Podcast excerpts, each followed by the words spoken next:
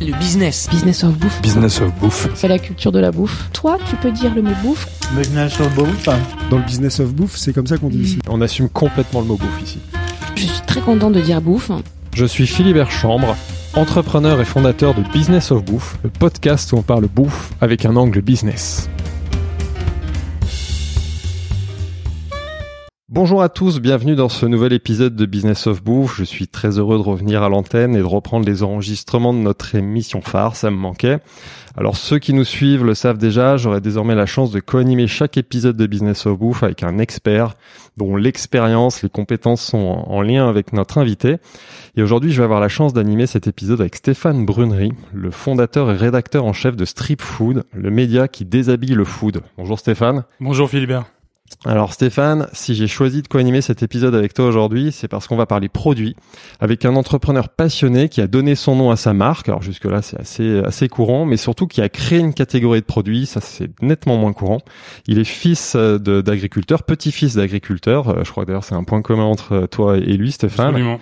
Il est passionné par la nature, par le fruit de la terre et donc par conséquent par le travail de celles et ceux qui nous nourrissent. Avec lui, on va parler de jus de fruits premium ou plutôt de jus de dégustation comme il aime le dire. Et comme un bonheur ne vient jamais seul, on a le privilège de recevoir aujourd'hui un binôme qui est devenu indissociable. Nous sommes avec Alain Mia et Pierre-Olivier Gandon, respectivement fondateur et directeur général de la marque Alain Mia. Bonjour Alain, bonjour Pierre-Olivier. Bonjour Philibert. Bonjour Philibert, bonjour Stéphane. Bonjour Stéphane. Bonjour messieurs. Alors Alain, Pierre-Olivier, dans cet épisode, on va revenir sur l'histoire de la maison Alain Mia, puis on va profiter de la chance de vous avoir tous les deux pour parler business, et notamment on va parler du business d'aujourd'hui et du business de demain, des, enjeux de demain. Et on aura également l'occasion d'échanger avec vous sur les enjeux globaux liés à la bouffe. Et là, je sais que Stéphane sera très chaud sur le sujet. Mais avant ça, est-ce que vous pourriez vous présenter rapidement tous les deux, deux minutes, hein, parce qu'on a évidemment tout le temps du podcast pour faire connaissance. On commence par toi, Alain. Comment est-ce que tu te présenterais en deux minutes? En deux minutes, eh bien, donc euh, Alain, je suis né en 65, j'ai 57 ans, je suis arrivé sur la ferme familiale à 18 ans et 15 ans plus tard, euh, quelque chose m'a traversé l'esprit, la tête, je ne sais pas, mais en les cas, j'ai fait des jus de fruits et ça fait 25 ans que je fais ça. Et on va prendre le temps de découvrir tout ça. Et on a une question rituelle dans le podcast Business of Bouffe. Pourquoi la bouffe Même si là, je pense qu'on a déjà la réponse? C'est une histoire de famille, t'es tombé dedans.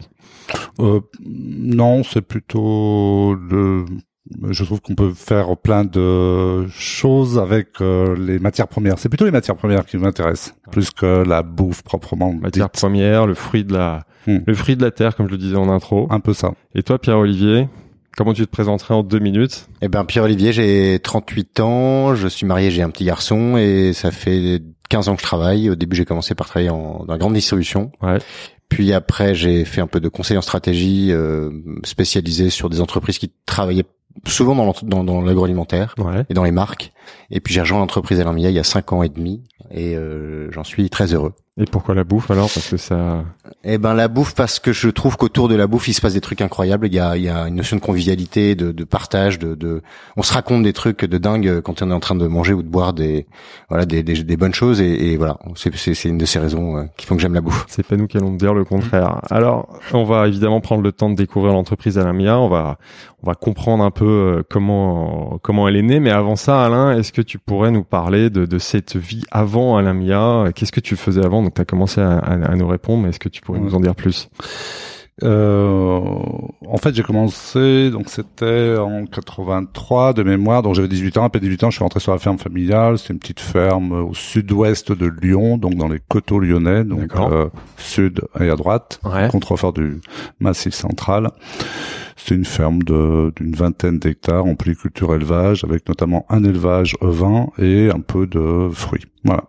D'accord. Et je suis revenu sur cette euh, c'était, me semble-t-il, la voie toute tracée en étant fils d'agriculteur de reprendre la ferme et j'ai pris beaucoup de plaisir à le faire et notamment sur la partie élevage puisque Ouais. c'était ça qui me passionnait euh, beaucoup plus que les fruits. Donc, D'accord. euh, donc euh, initialement, c'était pas les fruits, c'était l'élevage. Ouais. non, je trouvais ça beaucoup plus intéressant. J'avais plus de proximité avec euh, l'animal qu'avec le végétal. Euh, Mais c'est vrai que la ferme n'était pas assez grande pour maintenir cet élevage ou tout du moins en vivre. Ouais. Donc, euh, comme il y avait la partie verger qui était quand même en place, euh, j'ai arrêté au bout de 10 ans, euh, donc euh, jusqu'à 28 ans, je gardé ça, l'élevage de ovins. Ouais. Et en parallèle, j'ai développé euh, le verger. Et c'est quel type Donc tu l'as dit, hein, mais bon en hectares ça nous parle pas trop Ouais. peut-être, mais c'est quel type d'exploitation? Tu, tu dis 20 hectares, c'est moyenne exploitation, c'est C'était une moyenne exploitation, oui, c'était pas une Ouais. grande exploitation. Euh, la moyenne des vergers, nous on avait 7 hectares de vergers. La moyenne dans le département à l'époque euh, était à peu près 7-8. Donc on était vraiment dans la moyenne. Quoi. ouais.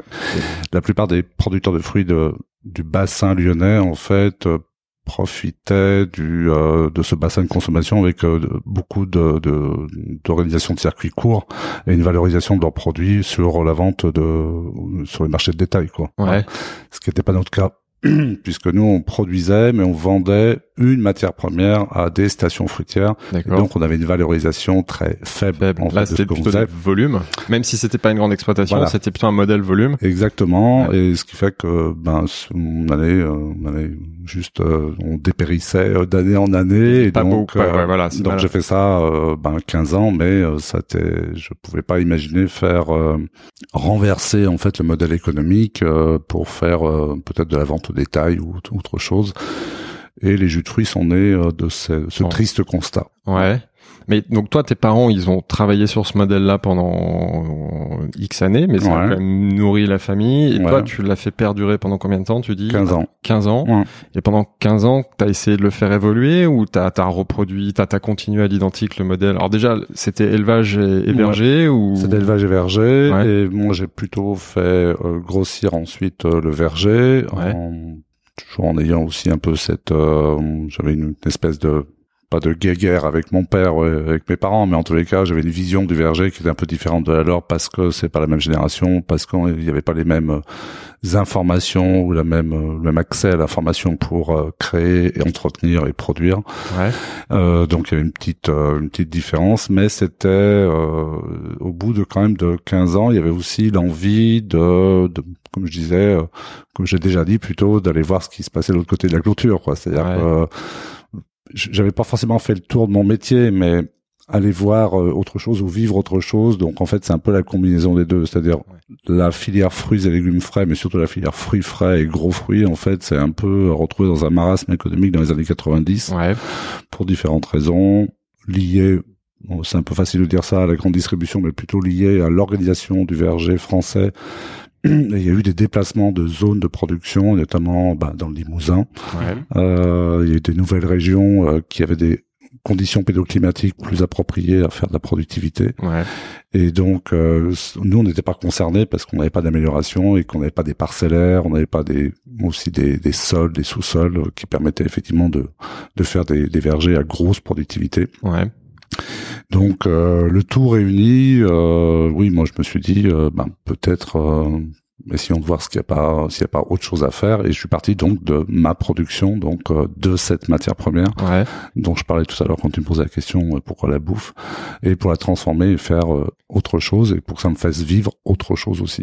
J'ai lu pas mal de, de choses hein, pour pour préparer ce podcast. Donc avant qu'on en vienne évidemment au déclic qui t'a Mm. poussé à, à créer la marque Alain Mia, ce qui m'intéresse, c'est que j'ai découvert que justement dans ces 15 ans où t'as as dirigé seul et t'as repris la- Mm. l'exploitation familiale, t'as quand même essayé de la faire, comme on dirait aujourd'hui en start-up, un peu pivoter, où t'as essayé de la, repo- la repositionner plus exactement. Mm. Parce que donc déjà, je- t'étais parti exclusivement sur l'exploitation en verger, je crois, mais Mm. en essayant de faire euh, une exploitation plus vertueuse, plus qualitative. euh, Ça, Oui. ça m'intéresse que tu nous racontes un peu comment tu, y- bah déjà d'où ça vient, d'où d'où vient cette euh, cette vision de la qualité versus un modèle quantitatif qui était le Mm. modèle le plus commun à l'époque. Bien sûr, quand je suis arrivé, moi, sur en 83, les vergers installés étaient des années 70. Quoi. Je crois que la première plantation de vergers, euh, c'était des pommes golden, Ouais. euh, qui dataient de ma, mon année de naissance, donc euh, 65, et euh, c'était des modèles euh, économiques agronomiques terrain, en fait, euh, qui étaient euh, pas forcément pas très respectueux parce que j'ai l'impression de porter un jugement sur le travail qu'ont fait mes, mes parents mais euh, mais c'était ce qu'il y avait à disposition comme technologie ou comme technique en fait euh, pour les agriculteurs et les producteurs de fruits.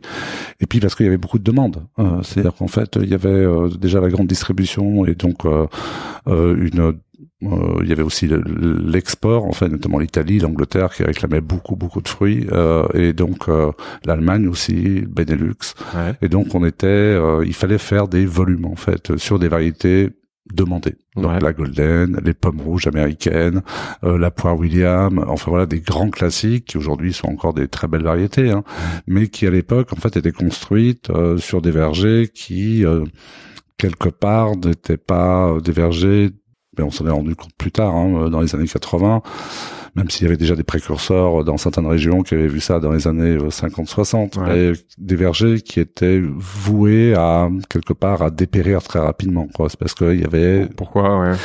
Parce qu'il y avait une surexploitation du terrain, parce qu'il y avait des concentrations d'individus, euh, donc de d'arbres euh, au mètre carré, euh, Dans qui une densité, voilà, densité qui permet pas aux arbres de vivre et de, de produire vivre. de- des- des fruits de qualité. ou entre guillemets d'être euh, heureux et de faire des pommes euh, ou des fruits, en tous les cas, euh, agréables à, à déguster. ouais. D'accord.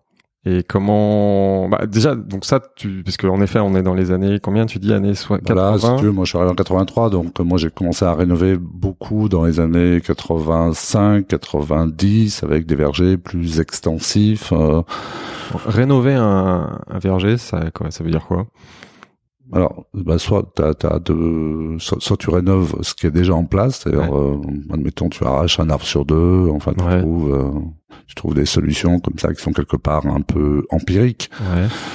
mais qui n'ont, ce qui est pas la norme donc à l'époque ce qui est pas énorme. T'as le, sur, t'as le surgreffage, c'est-à-dire que tu gardes uniquement en fait le porte-greffe, c'est-à-dire la base même de ton arbre, et puis tu vas surgreffer, c'est-à-dire enlever la variété qui n'est pas, euh, je vais dire, euh, aujourd'hui, au moment où tu le fais.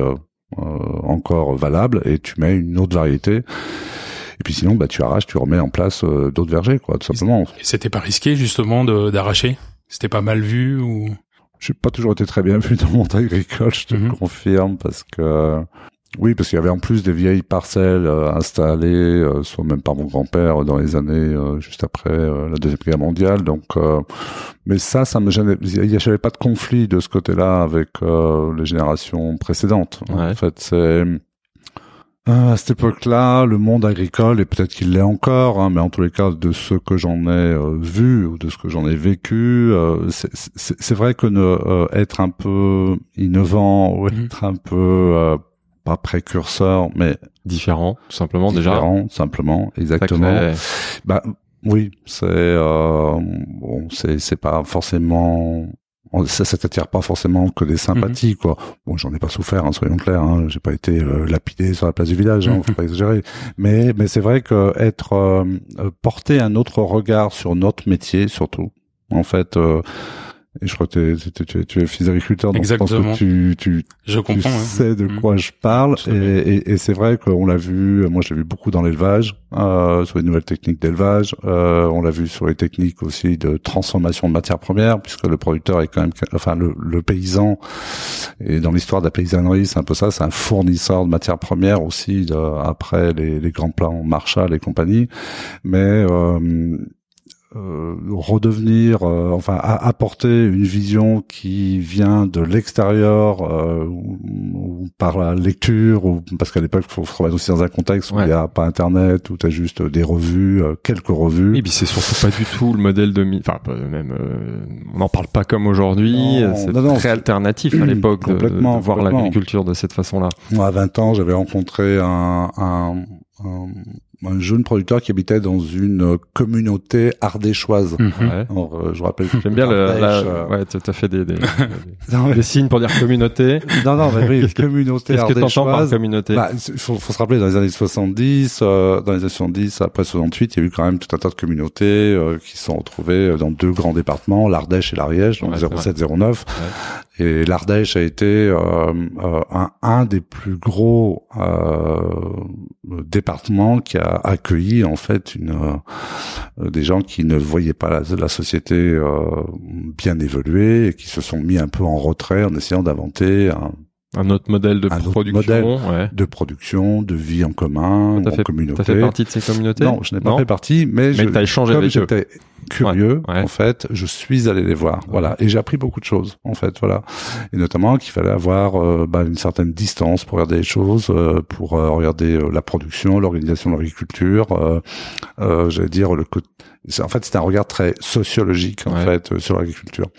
Et c'est vrai que en- aussi en, en lisant l'histoire de la paysannerie, notamment avec des, des euh, même si c'est des romanciers, des Tillinac ou des euh, ou des Michelet, même si Mhm. c'est un peu euh, convenu de dire ça, euh, mais Michelet était quand même euh, son père était quand même euh, de mémoire ministre de l'agriculture sous De Gaulle, Ouais, je crois, hein, mon Michelet, Ouais. je crois. Donc il avait quand même aussi cette culture là. Ouais. Et, euh, et c'est vrai que ça, ça m'a permis de, de prendre conscience qu'il y avait peut-être une autre voie, Ouais. en fait, euh, où on pouvait poser un autre regard sur son métier et faire euh, quelque chose qui n'était, qui était selon sa définition, même si c'était peut-être un peu en parallèle de ce qui se faisait traditionnellement. Et, et la technique, comment tu l'apprends Parce que je comprends la philosophie, les valeurs, mais comment euh, t'en arrives à la conclusion que, par exemple, il faut, comme tu disais tout à l'heure, arracher un arbre sur deux, qu'en gros, il faut laisser de la place à l'arbre, même si aujourd'hui ça paraît évident, Mm. laisser de la place à l'arbre pour qu'il puisse se développer et produire des fruits de meilleure qualité. Ouais, l'important c'est, même si c'est un peu imagé, mais c'est, et je racontais ça à un, un grand, un grand vigneron star là qui était passé me voir euh, de la Bourgogne et je lui dis mais il faut, je- il faut que je vous montre des vergers où les arbres sont heureux. En fait, il faut des arbres heureux. C'est si t'as pas, parce que c'est juste des individus. En. Ouais. C'est juste des individus vivants. Et je compare souvent euh, les, les trop fortes densités euh, de plantation euh, euh, en verger, notamment en pommier ou en poirier, à des banlieues entre guillemets. Ouais. Parce Ouais, que quand tu dire ça, ouais. concentres, quand tu concentres trop d'individus, ben il y a des des règlements au niveau comportemental Mm. et donc des fragilités, donc des maladies, euh, soit comportementales, soit euh, cryptogamiques, euh, euh, de virus, de bactéries, tu vois. Ouais. Donc euh, je pense qu'il faut laisser de la place en fait et sans, sans parler d'aller sur des modèles hyper extensifs, mais en, en tous les cas qu'il y ait une place qui est considérée comme euh, suffisante euh, pour chaque individu. Et, euh, ça, l'arbre est un individu. Et ça, fait. tu l'as vu en pratique, c'est-à-dire à partir du moment où tu as commencé à arracher, tu as vu des arbres non. être heureux. Bon, euh, je, évidemment, la, la formule est étrange, mais tu as vu un bénéfice immédiat sur la qualité des fruits, sur Non, non, des récoltes. En, en fait, tu, tu, c'est juste en se baladant, en fait, hein, quand tu vois que même d'autres espèces, hein, qui sont forcément des espèces fruitières avec des fruits que l'on consomme, mais euh, sur des feuillus, euh, ou simplement euh, quand tu vois comment est naturellement ou comment se, se met en place une lande ou euh, un début de forêt, euh, bien tu tu- t'aperçois que euh, euh, l'ensoleillement, euh, l'organisation des entre les jeunes et les moins jeunes individus, ben se s'opère, se fait. Donc du coup, tu c'est quelque chose que tu euh, ouais que tu arrives à, à percevoir et à décrypter et que tu tu peux quasiment le le- l'appliquer à euh, ce que peut faire l'homme en fait avec ces individus quoi Ouais. en organisant Et est-ce que euh, du coup l'exploitation est devenue plus profitable suite à cette euh, Pas phase de transformation Pas du tout. pas du tout C'est bien. Eh ben non, parce que euh, évidemment que non. Pourquoi? Parce que l'organisation de la filière et les cours des matières premières sont calés sur un système. Euh, donc du coup, euh, quand tu fais un autre système, le temps que, euh, en fait, tes coûts de production ne sont pas forcément, euh, vont pas exploser, sont plutôt diminués, mais tes, ta productivité en fait hectare est plus faible. Ouais, le rendement commence Et par baisser, voilà, et comme donc, dans la coup, c'est comme si tu faisais un. CA, enfin un chiffre d'affaires au mètre carré, eh ben il est inférieur. Ouais. En revanche, il serait, il aurait été plus valorisable. Ouais, c'est ça ma Mais- question. On- mais si on à fait le cette parallèle avec époque-là- le bio, ouais, oui, voilà. mais à cette Ouais. époque-là, marche est-ce qu'il y avait une valorisation d'un verger d'arbres heureux Mhm. euh, T'imagines, tu mets Ouais, une ou- étiquette, euh, ce fruit vient d'un arbre heureux, euh, Et mangez-le. puis quand même, même Non. si tu m'as pas confirmé ça tout à l'heure, avec un fruit qui est de meilleure qualité, mais en Mm. effet, le consommateur ou la filière va pas le valoriser euh, Oui. 20%, 30%, euh, Ouais, je parle de, de, manière je supérieure. parle de 30 ans en arrière. hein. Enfin, c'est c'est toi, t'as loin. commencé quoi, par en fait. tirer une balle dans le pied euh, parce que t'as baissé, évidemment, t'as baissé ton rendement. Après, tu le fais parce que t'as des Ouais. valeurs et t'es convaincu. Ouais. Aujourd'hui, ça a amené le projet euh, Ouais. Lamia. Mais à l'époque, tu savais, t'avais pas la garantie de, de t'y retrouver, comme le dit Stéphane, de pouvoir Oui. valoriser le. Et puis, euh, puis il y avait aussi euh, de mon côté un peu un certain attrait pour l'esthétisme ou euh, pour des choses euh, bien faites qui soient agréables à regarder, quoi. C'est-à-dire que quand, quand la main de l'homme intervient sur euh, sur des sur, sur les sols, sur les coteaux, sur un verger, Ouais. bah autant que ce soit quelquefois un peu graphique. Donc ça, ça coûte un peu quoi aussi. Ouais. Ouais. Et ça, c'est un point important, l'esthétisme. parce que je, je, je, je- parce que j'y suis sensible et puis parce que c'est quelque chose que tu regardes tous les jours quoi. Moi, j'ai encore mes vergers qui sont en face de ma maison, ben Pierre Olivier, les vous le connaît. savez, il connaît bien. Bah, il y a, il y a deux plantations, il y a un, deux, trois, quatre plantations, mais il y en a une qui est complètement ratée, quoi. Ouais, mais, tous les matins, je la trouve moche, quoi, en fait. Hmm. Bon, ça, c'est un vrai souci. Non, c'est pas un souci, mais voilà, quoi. Un, un, défi. C'est un défi, quoi. Alors, en plus de ça, j'avais fait des erreurs de, de choix de, de, de variété de porte-greffe au regard du, du sol et du sous-sol. Donc, euh, c'était une erreur euh, de producteur, hein, mais j'apprenais. Ouais. Mais en plus, si euh, si euh, mais si, si la parcelle est bien conduite, euh, je pense notamment aux cerisiers qui sont juste à gauche de la terrasse. Hein, ben voilà, c'est sur une colline. C'est enfin c'est il y a un côté euh, pictural quoi. Enfin, moi, je, tu nous enverras des photos pour qu'on puisse juger aussi. Exactement, ouais.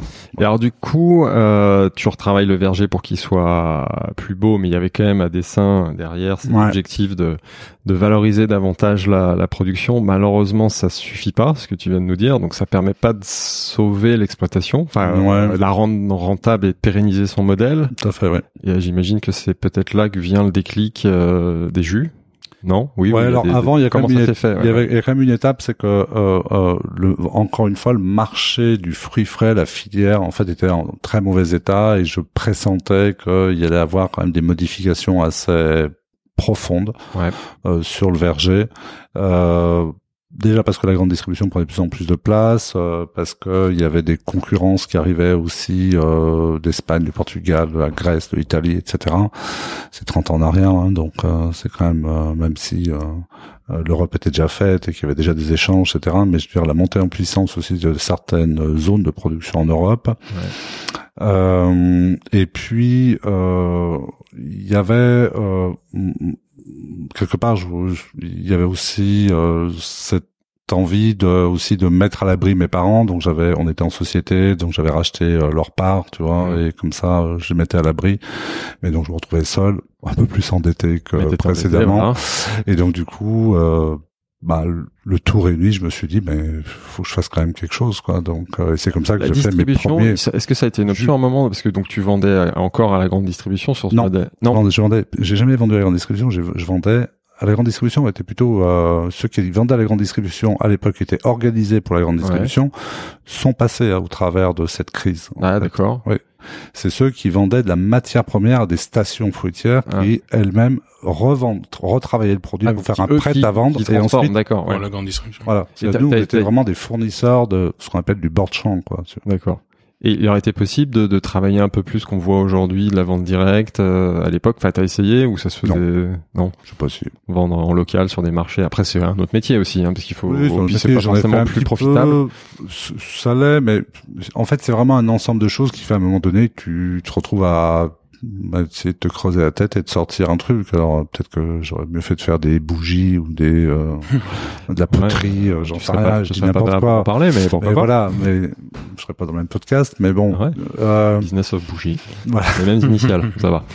Mais voilà, mais c'est un ensemble de choses. C'est pas toujours un seul élément qui te fait basculer, sauf dans des, des cas, des situations un peu extrêmes, mais euh, où il y a un danger très très fort, mais c'est un cheminement hein, la vie hein, donc euh, voilà c'est tout un tas d'éléments qui mis bout à bout à un moment donné font prendre une décision qui conditionne quelquefois 5 10 15 20 ans et là pour, pour ma part 25 ans de ma vie quoi et donc là le déclic c'est c'est d'aller vers et eh ben, la je transformation. Me dis, oui, en fait, je me suis dit, euh, putain, mais moi, depuis tout petit, on mange des très bons, euh, enfin, des très bons fruits, puisque quand c'est trop mûr, on pouvait pas les vendre, pas les ramasser, donc on les, Enfin, nous, on adorait manger les fruits qui tombaient par terre, ou ceux qui, euh, qui traînaient en maturité sur les arbres, euh, parce qu'il y avait des concentrations aromatiques euh, de fou. Mmh. Et quand tu quand tu imaginais un jus de fruits, d'ailleurs je sais pas comment parce qu'on n'en achetait pas à la maison, donc ben, je sais pas pourquoi, mais je me dis tiens je vais faire des jus de fruits. Enfin voilà, je pense que c'était c'était ça. Pourquoi les jus de fruits Pourquoi pas des compotes ou des confitures? Je sais pas je suis pas obligé de répondre. J'ai pas eu de réponse à toutes les questions. Non, mais je, euh, je sais pas. Je sais sincèrement, je sais pas. Mais c'est tombé sur les jus de fruits. Ouais. Une intuition, tu t'es dit, il y a un truc à faire. Ou non, c'est même pas, il y a un truc à faire. C'est tu il y a un truc à faire, voilà. Je vais tester quelque chose. Voilà. Ouais. Mais donc c'est comme ça que sont nées les six premières recettes. Ouais. Alors comment comment ça se passe? Ouais, Vas-y Stéphane, pardon. Ouais, c'était quoi les premières recettes du coup? Écoute, j'avais une pomme rainette grise du Canada, donc c'est un pur jus de pomme. J'avais un pomme écoin, parce que j'avais un producteur de coin à côté de chez moi, donc euh, comme à l'époque on mettait 15-20% de coin, donc ça faisait pomme écoin. J'avais un abricot bergeron, une pêche de vigne, euh, une poire Pascrassan en version nectar et une poire William en version nectar. C'est toujours les variétés stars du coup euh, qui sont toujours les. Pas star euh, pour la parce qu'il y a deux petites ventes et encore. Non, non, il y a qu'une qui est petite vente, mais qui- c'est pas mes coins en fait, qui est le seul bifruit que nous avons. Ouais.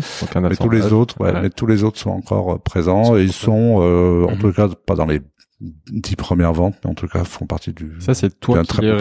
Voilà, l'assemblage pomme-coin, c'est parce que tu te dis, tiens, là, bah, déjà, c'est- peut-être que ça existait déjà, et tu te dis, ça va, ça va bien fonctionner, le- l'assemblage entre la, la pomme et le coin. Comment t'as l'idée de cette recette, entre guillemets, enfin, de cet assemblage, je sais pas comment on dit. Euh, en fait, le, le- coin tout seul, c'est un peu, c'est pas très terrible en Ouais. fait. Et généralement, c'est plutôt la pomme qui révèle le coin. Ouais. Tu vois, et c'est pas dans l'autre sens. Et donc, du coup, quand t'es à peu près à 20%, un cinquième entre euh, le coin et la pomme, ton coin prend de la, prend une dimension aromatique Ouais. et plus sympa. Ouais. Donc ça, c'était, euh, c'était, c'était ouais. connaissance, ça se sait, Oui, euh, les experts que, que euh, je ne suis pas, après, euh, savent que ça fait fonctionne des- bien comme euh, ça. t'as Ok. fait- tu, tu mets trois bouts de coin dans une compote Ouais, et euh, tu à la c'est maison bon, et ouais. tu vois que c'est bon. Enfin, tu vois, c'est, c'est- il y, c'est il y avait pas de labo R&D, on est Ouais, d'accord. ouais, Il y avait ouais. pas de marketing, euh, il y avait rien, il y a pas de stratégie. Il y avait quoi. pas On est Olivier vraiment, euh, il y avait pas Olivier non plus. Euh, il y avait pas les ingés qu'on a avec nous, Ouais. euh, tu vois. Donc, euh, C'est très c'est- c'est intuitif au c'est début. très intuitif. Ouais. Pendant très longtemps, c'est très, Ouais. intu- très intuitif. ouais. Ouais, on va justement on va y revenir. Et, et la transformation des premiers jus, j'imagine que t'a- t'achètes pas un outil pour le faire, c'est tu, tu l'externalises avec. Comment tu t'organises? Ouais. En fait, j'ai j'ai externalisé avec un, un, un prestataire de service à qui je confiais des fruits et qui euh, et qui me me, rend, me rendait des bouteilles que j'étiquetais, que j'encartonnais, que je vendais. Enfin, que je testais au début et que j'ai vendu après. Je, je m'étais noté une question, mais là je crois que tu- j'ai un peu la réponse. Et je me posais la question de savoir si justement tu avais eu cette vision marketing à un moment de te dire sur le marché des jus euh, qui tel qu'il était à l'époque, il y a Mm. un truc à faire sur le jus premium, euh, il y, a, il y a un segment à prendre. Non, c'est plutôt de l'intuition, d'opportunisme. Et après peut-être qu'il y a une réflexion qui s'est mise en place de dire ah il y a quelque chose à faire par rapport à la concurrence. Non, euh, j'en étais pas là. Euh, J'avais fait quand même une formation de neuf semaines à Paris, à Draveil d'ailleurs. L'organisme s'appelait l'IFOCAP. Je crois que c'était l'Institut de la formation des cadres paysans. D'accord. Donc euh, j'avais fait cette espèce de, de trois trois fois trois semaines en immersion totale. C'était un truc assez assez fou. Où on avait un conférencier le matin, un conférencier l'après-midi. On a vu passer des des ministres, enfin un peu de tout quoi en fait. Voilà, donc c'était hyper intéressant et tous les participants, on était une vingtaine de cette promotion. Euh, venaient de différents horizons en production, en non-production, euh, d'organismes consulaires, etc. Ça, ça m'a beaucoup enrichi en fait. Ouais. Ça m'a, ça m'a un peu déniaisé, on va dire, euh, dans le. Donc ça t'a Euh, peut-être donné une ambition à ce moment-là, au-delà de. Bah, ça m'a, ça m'a aussi vraisemblablement permis de prendre plus de distance euh, par rapport à mon métier, le Mm. fait que tu sois dans le cambouis, euh, les mains dans le cambouis tous les tous les jours avec la ferme, la production, etc. Et prendre la distance, dire tiens, il y a peut-être quelque chose aussi ailleurs, peut-être Ouais. quelque chose à faire, euh, faut peut-être euh, finalement être aussi audacieux pour d'autres projets à l'extérieur de la ferme que tu as pu l'être pour euh, ton élevage ou pour euh, la mise en place de tes nouveaux vergers, quoi. Ouais, c'est là où l'entrepreneur prend ses ailes. Bon, même si déjà le métier de, évidemment de- d'agriculteur est déjà un métier de- d'entrepreneur, mais c'est là où tu es nourri de cette euh, cette, en- cette envie de Bah, c'est-à-dire d'aller de voir Ouais. plus large. pourquoi ne pas le faire, quoi. Ouais. Hmm. Et parle, euh, par- parlons justement du marché du jus de fruits à l'époque. Est-ce que tu peux nous dire un petit peu euh, ce qui se faisait à l'époque, euh, euh, comment il était organisé, quelle a été vraiment ta, ta vraie différence du coup euh, Euh, avec cette offre sincèrement, sincèrement, je m'en souviens pas comment D'accord. était Ah, organisé. t'as pas fait, non, t'as non. pas fait d'études de, de... Non, Il y avait non, non, vraiment non, pas non. de marketing. Ah non, non, non, mais il n'y a pas eu de marketing. Pas d'études de marché. euh, a envie de, ouais, ben voilà. Alors moi, Quelle est ta vision de, non, cette, alors, de je- cette- cet, cet élément-là? Je connais pas le marché de- du jus de fruits de l'époque parce que j'ai pas étudié 30 ans en arrière pour savoir ce qu'il faut faire maintenant. C'est jeune. En revanche, euh, ce que, ce que je, que je peux dire, c'est que ou ce que je pressens d'Alain, c'est que souvent un intuitif a une vision marché ou business qu'il ignore. Ouais. Euh, C'est ça qui c'est-à-dire que je pense Ouais. que Alain n'aurait pas lancé une gamme de jus premium euh, Mhm. euh, sur ces parfums-là avec cette euh, cette approche marché-là s'il y avait déjà si c'était déjà bouché. Ouais. Euh, pro- et, et donc là, il est en train de vous dire qu'il connaît pas le marché. Probablement qu'en fait vous le connaissiez sans en, en avoir les contours exacts, parce que quand on en discute, euh, encore une fois, je pense que l'intuition et la vision que vous avez eue à, à l'époque, euh, et c'est ça qui est brillant, c'est d'avoir créé quelque chose qui n'existait pas, Hmm. Hmm. sans trop savoir pourquoi, Hmm. mais c'est pour moi, c'est la définition même de l'intuition. C'est l'intuition de Et, l'entrepreneur. ouais. et, et, et voilà. Donc, il n'y a pas eu besoin de faire des études de marché de, de dizaines, dizaines de pages pour euh, savoir ça. Et moi, c'est ce truc que je trouve assez, euh, assez génial. Et, et cette intuition à ce moment-là, donc c'est en effet de faire un jus, mais pas n'importe quel jus. C'est en effet de faire un jus de qualité, un jus de dégustation. Alors aujourd'hui, vous parlez de jus de dégustation. À l'époque, tu parlais déjà de jus de dégustation. Non.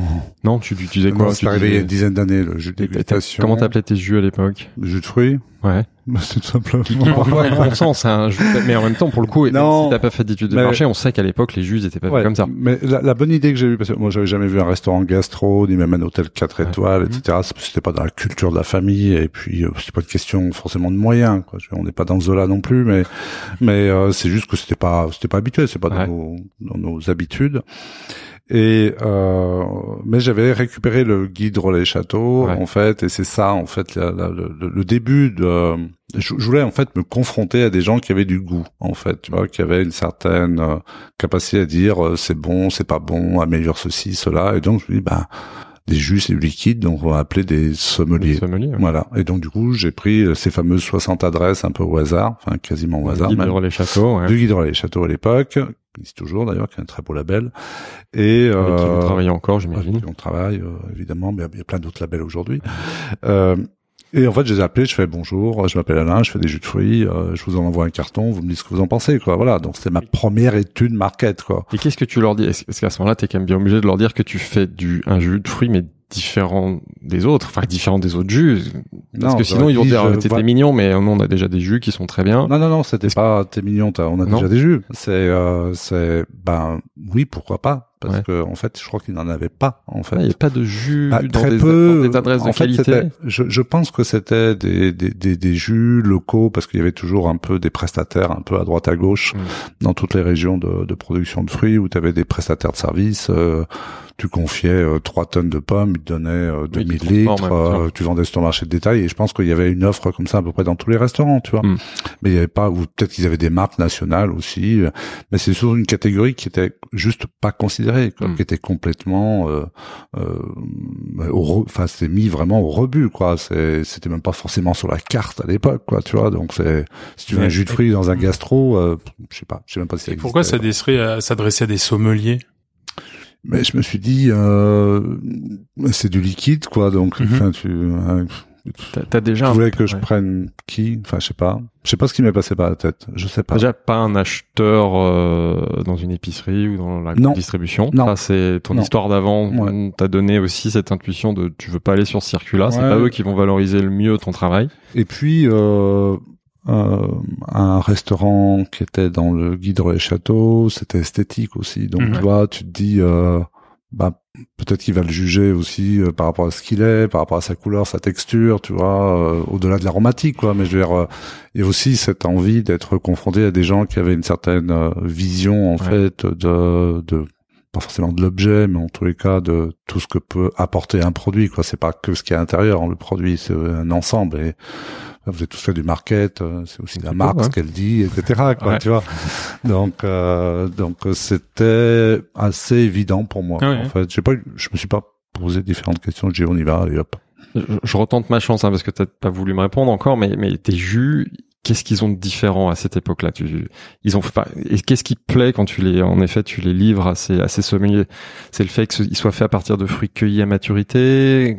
Bah, en- J'ai du mal à croire que il soit, enfin, il soit standard, enfin, qui par Non, rapport pas standards, ouais, parce que- je veux comprendre en quoi ils sont différents. euh, ma, ma culture euh, du fruit, en fait, pour moi, c'est-à-dire euh, un fruit, pour moi, en fait, il a, euh, il a de la texture. euh, alors, j'aime pas parler d'émotion, etc. Je trouve ça un peu surjoué, donc euh, je déteste ça. Donc, euh, mais c'est, il se passe quelque chose quand, en tous les cas, tu le consommes. T'es, quelque part ça te tu peux l'apprécier tu peux prendre le moment d'apprécier quoi. Alors que les, les, les jus vraisemblablement à cette époque-là et il y en a encore ils sont très fonctionnels quoi. C'est pour Mm. se rafraîchir pour éviter de manger un fruit.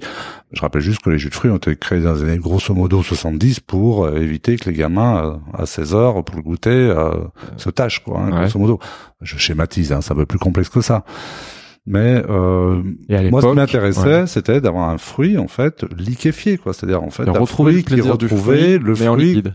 mais voilà, mais Ouais. qui était, euh, bah, qui avait une richesse, qui avait euh, de la gourmandise, euh, qui avait du sucre mais qui avait de l'acidité, euh, voilà quoi, qui avait un peu tout ce que tu avais dans un fruit très intéressant. Voilà, et peut-être retrouver le plaisir du fruit tel que toi tu le connais, euh, c'est-à-dire les, les fruits ma que tu consommes à maturité. Exactement. Ce qui est a priori, je pense. Alors j'étais, j'avais pas cette conscience là. On est en quelle année là? On est en Bah 97, 80, ouais. encore un peu jeune, mais mais voilà. Mais à l'époque, je pense que quand on, gu- on dégustait un, un- un jus de fruits, Non, non, on dégustait pas un jus de enfin on dégustait pas un jus de fruits, on buvait un jus de fruits. Il était pas fait de cette Mm. façon-là, certainement pas avec des fruits cueillis à maturité, avec un approvisionnement peut-être un peu moins strict. Et on avait, comme tu le dis, pas le moins de plaisir, ou du moins on voyait moins le lien évident en dégustation avec la matière première. Mais personne C'est savait. c'est ça. Non, mais surtout que personne savait que ça pouvait exister. Parce que quand on dit, C'est surtout ça. Quand je l'ai dit en introduction, parce qu'aujourd'hui c'est établi que tu as créé une catégorie de produits, donc Mm. les jus premium, jus de dégustation, c'est ça que je veux te faire dire, c'est qu'à l'époque, les jus étaient pas faits comme ça.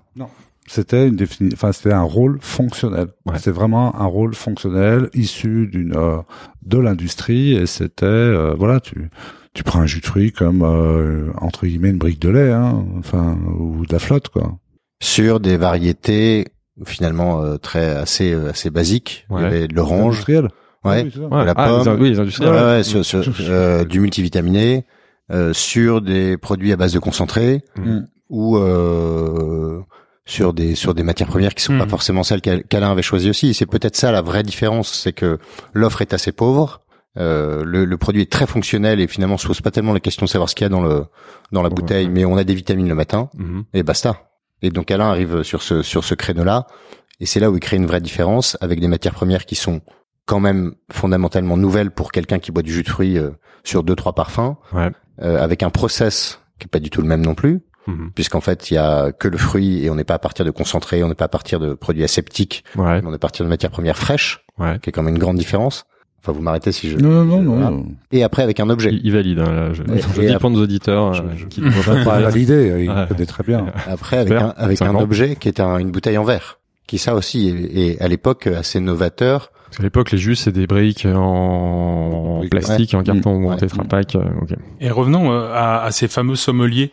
Ton intention, c'était euh, vraiment euh, d'avoir du feedback euh, euh, sur les recettes, ou c'était plutôt un moyen un petit peu malin de, de les approcher pour euh, peut-être espérer leur vendre derrière les, les, les produits? C'est C'était- vision marketing, ça. Ouais. Il y avait, il y avait pas d'intention marketing ou de. Donc, avait- non, c'était vraiment être critiqué, quoi. Je voulais avoir de la contradiction, quoi, tu vois. des- de- Et d'a- et d'ailleurs, c'était le cas, puisque, euh, enfin, sauf il y a une référence sur, sur les 60, 55 ont répondu. Ah, d'accord. Ce qui est fou ok. d'ailleurs quand, quand on y réfléchit. Quand on y réfléchit, aujourd'hui, ben, fait un sondage auprès de 100 professionnels, Euh, t'as- Ouais. t'as dit, si t'as 10% de réponse, t'es content. tu es content, quoi. Ouais. C'est à peu près, grosso modo, Ouais. quand tu fais une soirée, quoi. Euh, Et tu les as associés du coup, euh, tu, tu les as associés ensuite après au- à la création des recettes? Pas du tout.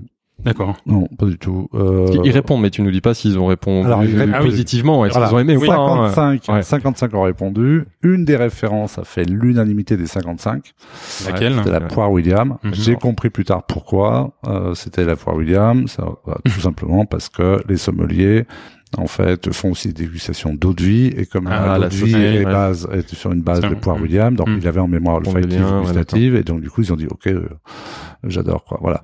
Et les autres parfums étaient entre 45 et 53 votes, voilà. Ouais. Donc, euh, mais et encore, on était beaucoup moins qualitatif aujourd'hui en termes de texture, d'éclat en bouche, de longueur, etc. Mais c'était tellement, j'allais dire, euh, décalé par rapport à l'offre euh, Différent, voilà. Tu vois, on y vient. dire, Tu le dis général. maintenant. Ouais, voilà. que Ouais. déjà là, ça marquait déjà quelque chose d'assez euh, surprenant, même pour des grands professionnels du goût comme eux, quoi. Et ils ont commandé. Ils commandent derrière. euh, euh, ou ils, ça- ils ont, ça, ça nous a permis effectivement de, de, de faire des premières collaborations une fois que j'avais un peu aussi bougé mes packages, etc. Euh, avec euh, les, les, les grands classiques, les grandes familles, effectivement. Ouais. ouais. Parce que ce que ce que dit Stéphane, c'est ça, c'est ça qui est intelligent, c'est que le fait de leur demander un, Ouais. un avis, de les impliquer dans la création du produit, c'est une façon de les engager pour Ouais. qu'ils commandent derrière. C'est ce qu'on voit aujourd'hui beaucoup dans les fameuses DNVB, là, ces, ces marques euh, digitales, les digital native vertical brands, qui co-construisent leur offre avec leur communauté, Hmm. qui est une façon très maligne, maligne de, de, de s'assurer des débouchés, d'avoir une communauté engagée qui soutient la marque. Ouais, alors c'était vraiment pas cet objectif. Sauf Danger à l'époque. Non, c'était vraiment pas Ouais, cet objectif-là parce que je pense que j'étais pas, euh, j'étais pas dans cette réflexion-là déjà au départ. Mais j'ai fait aussi beaucoup de tests. euh, donc oui, pour vous dire, comme quoi j'étais pas dans cette stratégie de récupérer euh, de la notoriété auprès de, de grandes familles, Mhm. etc. Même si on a bossé aussi avec eux pas mal de temps, euh, et on- pour certains on travaille encore avec eux. Euh, euh, j'ai aussi en parallèle, par exemple, euh, travaillé sur l'intermarché en bas de chez moi. J'ai fait des dégustations pour voir comment réagir, par contre, les consommateurs. Quoi. Ouais. Et ça, par exemple, je l'ai fait euh, des dégustations euh, tête de gondole, euh, Intermarché ou Leclerc, euh, mais j'ai fait ça euh, juste pour récupérer de l'info. Quoi. Ah, là, pour ça, le coup, c'était très Parce stratégique. que là, tu parles de grande distribution. Je suis Ouais. choqué. On en parlera Ah, non, après, non, mais non, mais d'accord. je, Ah. je l'assume, j'ai fait ça pendant Ouais. deux- presque un an ou deux, Ouais. où ça m'a permis effectivement de savoir comment réagir des consommateurs face, par exemple, à la pulpe de la poire, de la poire William ou à la couleur de la pêche de vigne. Et tu t'en es servi justement pour faire évoluer les. Ça, ça m'a servi Mhm. pour euh, pour faire évoluer et les process, et les couleurs, et établir euh, quelque Mhm. part un, je veux dire un gabarit euh, aromatique, texture, couleur par la suite. Quoi. Comprendre ce que veulent évoluer, les. évoluer avec la nouvelle technologie, etc. Quoi. Mais je je travaille toujours pas avec euh, avec la grande distribution, même si j'ai croisé, On va pour l'anecdote, il y a seulement un mois, ça je vous l'ai pas dit, Pierre-Olivier, Ah. le propriétaire Confidence. de la- le propriétaire de l'Intermarché chez qui j'ai fait des essais et qui a ouvert une boutique bio à laquelle, euh, dans laquelle je suis allé il y a très peu de temps. Et Il veut euh, maintenant t'acheter des, des jus. non, non, non. continue de dire non. quand il a vu euh, qui, euh, mon nom sûrement sur la carte de fidélité ou un truc comme ça, en fait, Ah. il a fait dire à son directeur de magasin, vous saluerez Alain Mia parce qu'il a fait des dégustations chez Mm. moi il y a commencé euh, 20 ans.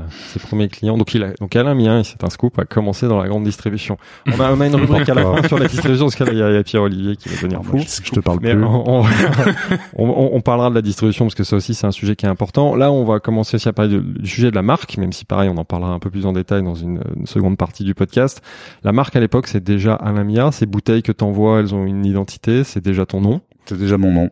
Ouais. Et cette vision, parce que ça aussi c'est intéressant, parce que dans les années 90, 2000, ça se faisait moins, ça s'est fait Mm. beaucoup avant que les créateurs donnent leur nom à leur marque. Dans les années 90, 2000, moins. Aujourd'hui, c'est complètement dans l'air du temps, parce que évidemment le fait que la marque soit incarnée, c'est une force. Je parlais tout à l'heure de ces fameuses marques euh, digitales. Aujourd'hui, c'est une des caractéristiques des marques digitales qu'elles soient très incarnées. Il se trouve que toi, la marque que tu crées en 97, t'as déjà cette volonté de l'incarner très fort, vu que tu lui donnes son nom. C'est c'est- comment t'as, enfin, pareil, c'est encore une intuition ou c'est réfléchi? C'est c'est juste l'intuition. Je dis, bah, pourquoi inventer euh, J'ai un prénom, j'ai un, J'ai un- j'ai un- Euh, je, je me fatigue. tout ça, des fois aussi. Euh, Non, non, mais- il y a. il est modeste. T'as un prénom, t'as un nom. Euh, Mais pourquoi tu, mais pourquoi tu l'appelles Alain Mia Pourquoi tu l'appelles pas euh, les jus euh, Mais pourquoi je, c'est plus simple et, je- Mhm. et puis inventer quoi les vergers de je sais pas quoi. Enfin non, enfin pour moi c'est pas. C'était pas assez authentique? Bah c'est moi qui le faisais donc euh, je me disais ben autant. Tu mets ton nom, c'est ta caution, et, et c'est Voilà. pour ça qu'on a pris un peu de temps. Donc, j'ai même- retard, hein, ouais. mais pour comprendre ton parcours, parce qu'en effet, ça, enfin, ta façon de produire reflète ton parcours, ton, ton engagement et ta connaissance du fruit, de, Mm. de la maturité. Et... Donc on le comprend aujourd'hui. Mais c'est malin et c'est vrai que moi je faisais ce parallèle avec les DNVB. Les DNVB, quand tu regardes leurs caractéristiques, c'est ça, c'est la co-création avec les communautés, on y est, la marque incarnée, le storytelling fort, on y est. Il manque qu'un truc, c'est le digital, mais par définition dans le 97, donc ça n'existait pas trop. Et c'est pour ça qu'aujourd'hui la marque cartonne et le- ce lien avec ces marques-là est assez puissant. Toi, Pierre-Olivier, sur cette première partie, donc évidemment, t'en as pas été témoin. Qui- quel regard tu as sur euh, sur ces, ces premières années et cette création de, de la marque Anamia que tu as rejoint? Après, on en parlera. On l'a un peu dit, mais je crois que ce qui est assez, euh, ce qui est assez euh, impressionnant, c'est cette vision profondément esthétique qui crée le début d'une marque, qui est pas du tout business, qui est pas du tout tournée vers euh, euh, il faut absolument que je fasse des volumes tout de suite, il faut Mhm. absolument que je fasse du marketing, il faut absolument que je fasse euh, que je rentre dans le plus gros marché qu'aurait été à l'époque plutôt la grande distribution. Mhm. Ouais, Et en fait, cette vision profondément esthétique définit tout le reste. ouais, Et, et, et tu vois, quand Alain dit, bah, j'ai mis mon nom, c'est une question de bon sens parce qu'en fait, je vais pas commencer à inventer une. En fait, ça vient d'une, d'une, du bon sens, de l'esthétisme, de la simplicité, ce qu'on cherche aussi aujourd'hui beaucoup dans les marques, Ouais. le côté très simple et très euh, on revient à ça. très intelligible. Arrêtez de nous mettre des noms de marques en anglais alors que derrière vous êtes une marque française et on veut qu'il la y a- transparence, on veut de la veut sincérité, l'authenticité. Ouais. Et c'est ça que je trouve très intéressant dans cette dans cette histoire, c'est que finalement, c'est c'est c'est un apprentissage qui est très intéressant pour toutes les marques qui se créent aujourd'hui, à partir de quelque chose qui n'a pas été conçu euh, mécaniquement ou d'un point de vue un peu Ouais. euh, business, mais qui est conçu euh, simplement de bon sens et de et d'une certaine vision qui est réellement là. Donc j'en suis j'en suis euh, assez admiratif et l'autre chose que je voudrais ajouter là-dessus c'est le on va probablement en parler mais c'est le c'est le rapport au temps dont Ouais. on, on parle souvent avec Alain et le, le fait qu'Alain a pris le temps de développer cette marque sans brûler les étapes Ouais. pour lui laisser le temps de se déployer sur son créneau et c'est pour ça qu'aujourd'hui la marque euh, a ce positionnement premium parce que le temps a été respecté dans son développement Ouais. et qu'encore une fois, si certaines étapes avaient été franchies un peu trop vite ou un peu trop brutalement, probablement que euh, le- la marque n'aurait pas eu le même. La euh, construction, et puis exactement. la solidité de la Ouais. marque serait moindre aujourd'hui. euh. Ok. Alors après le lancement et le succès des premières livraisons dans les relais châteaux, comment est-ce que tu développes le business? Euh, Vers quel client euh, Alors là, j'étais un peu plus stratégique.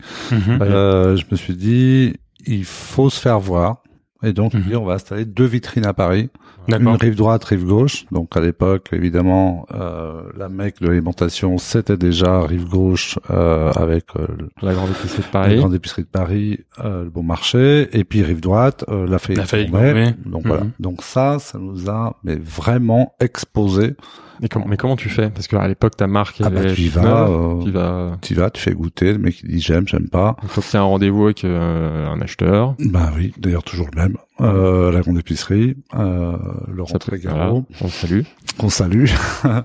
et euh, Le, et le personnage à contacter pour tous les entrepreneurs qui nous écoutent Voilà. et qui veulent lancer des marques de bouffe bien faites. bien fait. Parce ouais. que ça marche toujours. En effet, le lancement à la grande épicerie. Bon, même si ça évolue un peu, mais c'est toujours un, Oui, mais ça reste un point même. incontournable. Voilà. Et donc ces, ces deux vitrines-là nous ont permis d'essaimer, c'est-à-dire de faire voir, parce que là aussi il n'y a pas de communication. Déjà qu'on n'a pas des gros budgets market aujourd'hui, vous imaginez bien à l'époque. euh, Dire, Mais t'as as cette réflexion qu'aujourd'hui les marques, dis- c'est tu cherches un flagship, tu cherches. Je Bon, ah, cherche désolé, je sais que t'aimes- pas les anglicismes, je sais, mais, Non, tu, mais- tu l'as dit, il y a une vitrine. Une vitrine. Je cherche deux vitrines, donc voilà. Donc Tu sais que ça va- ces ça deux va rayonner, vitrines. ouais. Et ces deux vitrines, en fait, faut pas oublier que la grande épicerie de Paris à l'époque était euh, était le point de mire en fait de tous les acheteurs, même internationaux, T'avais les Américains, euh, les Japonais qui venaient, qui badaient. Moi, je me souviens d'un acheteur d'une chaîne de magasins aux États-Unis, Williams Sonoma. Le type passait avec, il rentrait, il prenait un chariot, il prenait tous les packages qui, euh, qui l'intéressaient, il sortait avec un chariot, il faisait expédier à, à San Francisco, il décortiquait sur place, et après il contactait les, euh, les fournisseurs. C'était euh, c'était vraiment ça. Et la grande épicerie était un salon professionnel Ouais, ouvert, vivant. permanent ouais. en fait pour tous les épiciers. Hein, Donc ça a marché grâce à la grande. Donc là, tu viens de parler de Nous- William Sonoma. Donc ça a marché. Je crois que tu racontes l'anecdote. C'est que c'est donc un acheteur américain. Il a découvert Alain Mia Exactement. à la grande épicerie et Mhm. derrière il passe une commande pour tous les. Alors, tu peux nous dire qui il est et ce qu'il représente Sonoma, c'est une, euh, euh, je sais pas si vous connaissez, c'est un, euh, Non. euh, il y a deux ou trois, il y a 200 magasins à peu près, hein, euh, qui sont plutôt spécialisés dans le euh, Mais l'art de la table. art de la table. Ah, voilà. Et ils ont des petits corners à l'intérieur avec quelques marques euh, un peu emblématiques de Europe de l'Ouest, grosso modo. Donc c'est plutôt Espagne, Portugal, Italie, voilà, et un peu France. Et nous, les, les acheteurs nous repèrent en fait. Grandette. Je me rappelle, ouais. il s'appelait Chris Bridge, euh, l'acheteur, euh, et On salue aussi. il écoute des podcasts Juste, francophones. 15 ans que je l'ai, je l'ai pas vu. Et, euh, et il trouve ça amazing.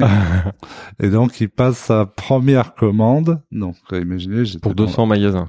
euh, Non, pour, pas, pour ouais. 100 des 200 magasins, Ouais, les 100 c'est- plus gros. Ça D'accord? Une belle commande. ça. La première commande faisait 70% du chiffre d'affaires de l'année. Non, Moi, je- on est en quelle année là? On est. Là, on est en deux- 99. Donc t'as deux ans d'existence. Deux ans d'existence. J'avais Ça, là, jamais ça, vu. ça, tu fais péter les compteurs. Là. Donc euh, je n'avais jamais vu un conteneur. Euh, jamais, enfin bon, c'était juste, euh, mais c'était apocalyptique, hein, Faut sincèrement. produire après, ouais, c'est clair. Produire, étiqueter, enfin tout- tout- tous les packages qu'elle allait avec. Enfin c'était, mais on n'a même pas, à l'époque, on n'avait même pas fait payer d'avance. Enfin je dis si jamais ils payent pas, une fois que c'était tout est parti, hein, si jamais ils payent pas, mais moi je. Bah c'était fini, non? Ouais. Ah bah il fallait que je vende la ferme pour Ouais. payer. Non mais enfin, je veux dire, c'était juste catastrophique. Et puis non, c'est pas. On a travaillé euh, trois quatre ans avec eux et ça s'est très bien passé quoi. On reviendra après sur l'outil de production, mais à l'époque, comment tu produis euh, c'est- J'ai toujours mon tu- prestataire. C'est toujours un prestataire. Ouais, hein, c'est vraiment venu après. Ouais, c'est euh, venu dix ans donc plus tu tard. externalises. 2000 D'accord. 2007, ouais. Et Et à sur- quel, à quel moment tu comprends que la production des, de ces jus premium peut être vraiment un business à part entière euh, et surtout un business viable hein? 99 déjà, ça, ça a l'air de bien tourner. Bah, c'est vrai que 99, euh, William Sonoma a été quand même assez révélateur. Quand je dis, il y a des gens de l'extérieur qui sont prêts à prendre un produit, lui faire traverser l'Atlantique, le distribuer sur 100 points de vente, euh, Et puis il y a aussi quand même la grande épi- enfin les deux vitrines à Paris À aussi, Paris, tu vois. Et puis, et puis les clients, les jeux, et les et puis les clients, voilà, ouais. qui viennent tout seuls. hein. Qu'on a commencé la prospection en 2007 à peu près. Dix ans après. Ouais.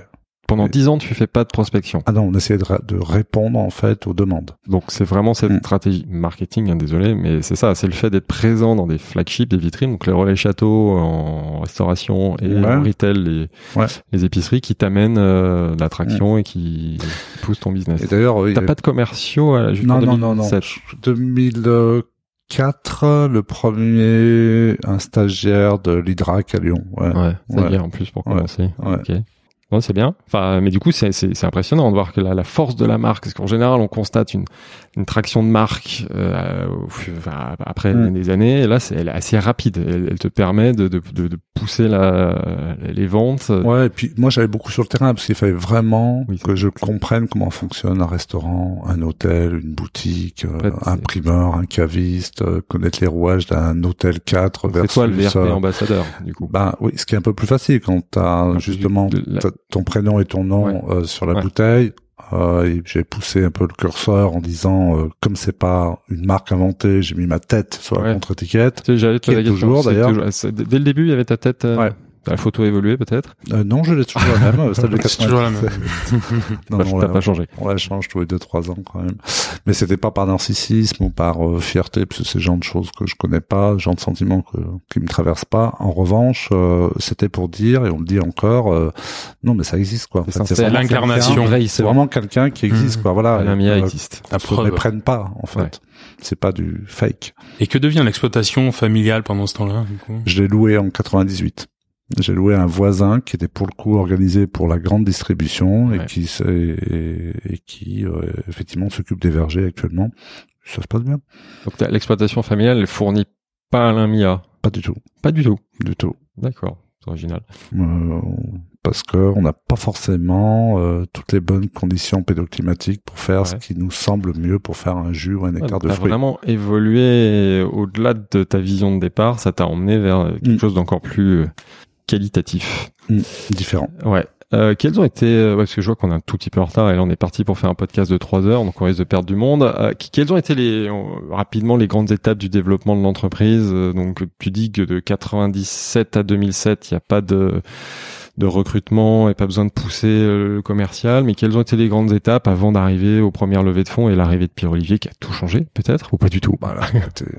Radicalement. Je crois pas et justement on va voir, tu vas nous raconter. Si je travaille beaucoup moins depuis. euh, euh, donc, bah, 2097, les premiers parfums. De 2007, euh, 2004, l'arrivée de mon premier associé que je salue, hein, qui est toujours associé chez moi du reste, Quel profil? Euh, agroalimentaire, Ouais. euh, flamand. Euh, grande ouverture d'esprit. Et- faire quoi lui? C'est plus prod et- ou commercial? alors lui c'est plus prod en fait. C'est un ingé agro en fait. C'est le genre de type pour Noël tu achètes une plaque en inox et il est content. Voilà. Donc euh, tu vois le truc. Pete, si tu nous entends, Pete, euh, si tu nous entends, ça va te faire rire, voilà. j'espère. Euh, plus sérieusement, donc c'est un fan de process en fait. Voilà. Donc euh, il avait déjà eu des expériences en agroalimentaire, etc. Bref. Et La, la donc, il vision, c'est peut-être euh, de, de- du coup de développer un outil de production et de préparer Exactement, la. voilà. exactement. Donc 2004, il rentre. 2007, euh, on achète une confiturerie tous les deux dans le sud de la France, dans les Pyrénées, et on y installe notre outil. Dans les Euh, Pyrénées, donc pas ouais. à côté de l'exploitation familiale et Non, de là où pas tu habites, tout ton, terri- côté, ton territoire. Très très loin. Mais c'est très très loin, voilà. Et donc euh, 2007 et ensuite euh, 2013 en fait, on manquait de surface là-bas et donc on achète un bâtiment à Valence. Pourquoi à Valence? Parce que c'était déjà une zone d'approvisionnement pour moi, certains petits terroirs, Ouais. certaines variétés, notamment sur les fruits à noyaux, etc. et même à pépins. Euh, le bassin euh, Dromois, Ardèche, en tous les cas, Haute-Vallée du Rhône, était déjà... Euh, Tes producteurs sont. Il les y a beaucoup de sont déjà qui par sont, là. qui sont là, donc j'ai dit je me, je me au centre, ouais. Et donc je me suis rapproché de cette zone. On s'est installé en 2013, on a maintenu l'outil euh, confiture parce qu'on avait acheté une confiturerie là-bas et on a consacré tous nos efforts au jus de 2013, fruits c'est- et en 2013 à Valence. Donc 2013, c'est la construction de l'atelier, enfin de l'usine, je sais pas comment on dit. Actuel. Actuel, ok. Mm. Que, tu, de- que tu finances par, euh, parce que j'ai vu un peu la littérature économique, il y a une levée de fonds à ce moment-là. Comment tu levée- finances d'ailleurs jusqu'ici là, le développement d'Alamia Ça se fait en croissance. euh, Alors, en fait, on là pour la. euh, Ah, il y a Pierre, Pierre Olivier qui sourit. alors, non, que- 80. Alors, tu peux la l'aider. hein, levée de Ah, non, non, je, Non, je non, laisse parce qu'il était débrouiller. pas là. Il était pas là. On encore. Mais en fait, on était avec Audacia. Ouais, quel fonds de, De Charles BD Exactement. Donc, avec, euh, avec le principe de défiscalisation ESF. Euh, donc ça, ça nous a permis de financer l'usine. C'est eux qui financent, c'est ça. Eux, ils Ouais. rentrent pour financer le. Ils rentrent pour euh, financer, ils sortent au bout de cinq ans. Donc là, ils sont sortis. ils sont voilà, classique. Ils sont voilà. plus là. Ok. Ils sont plus là.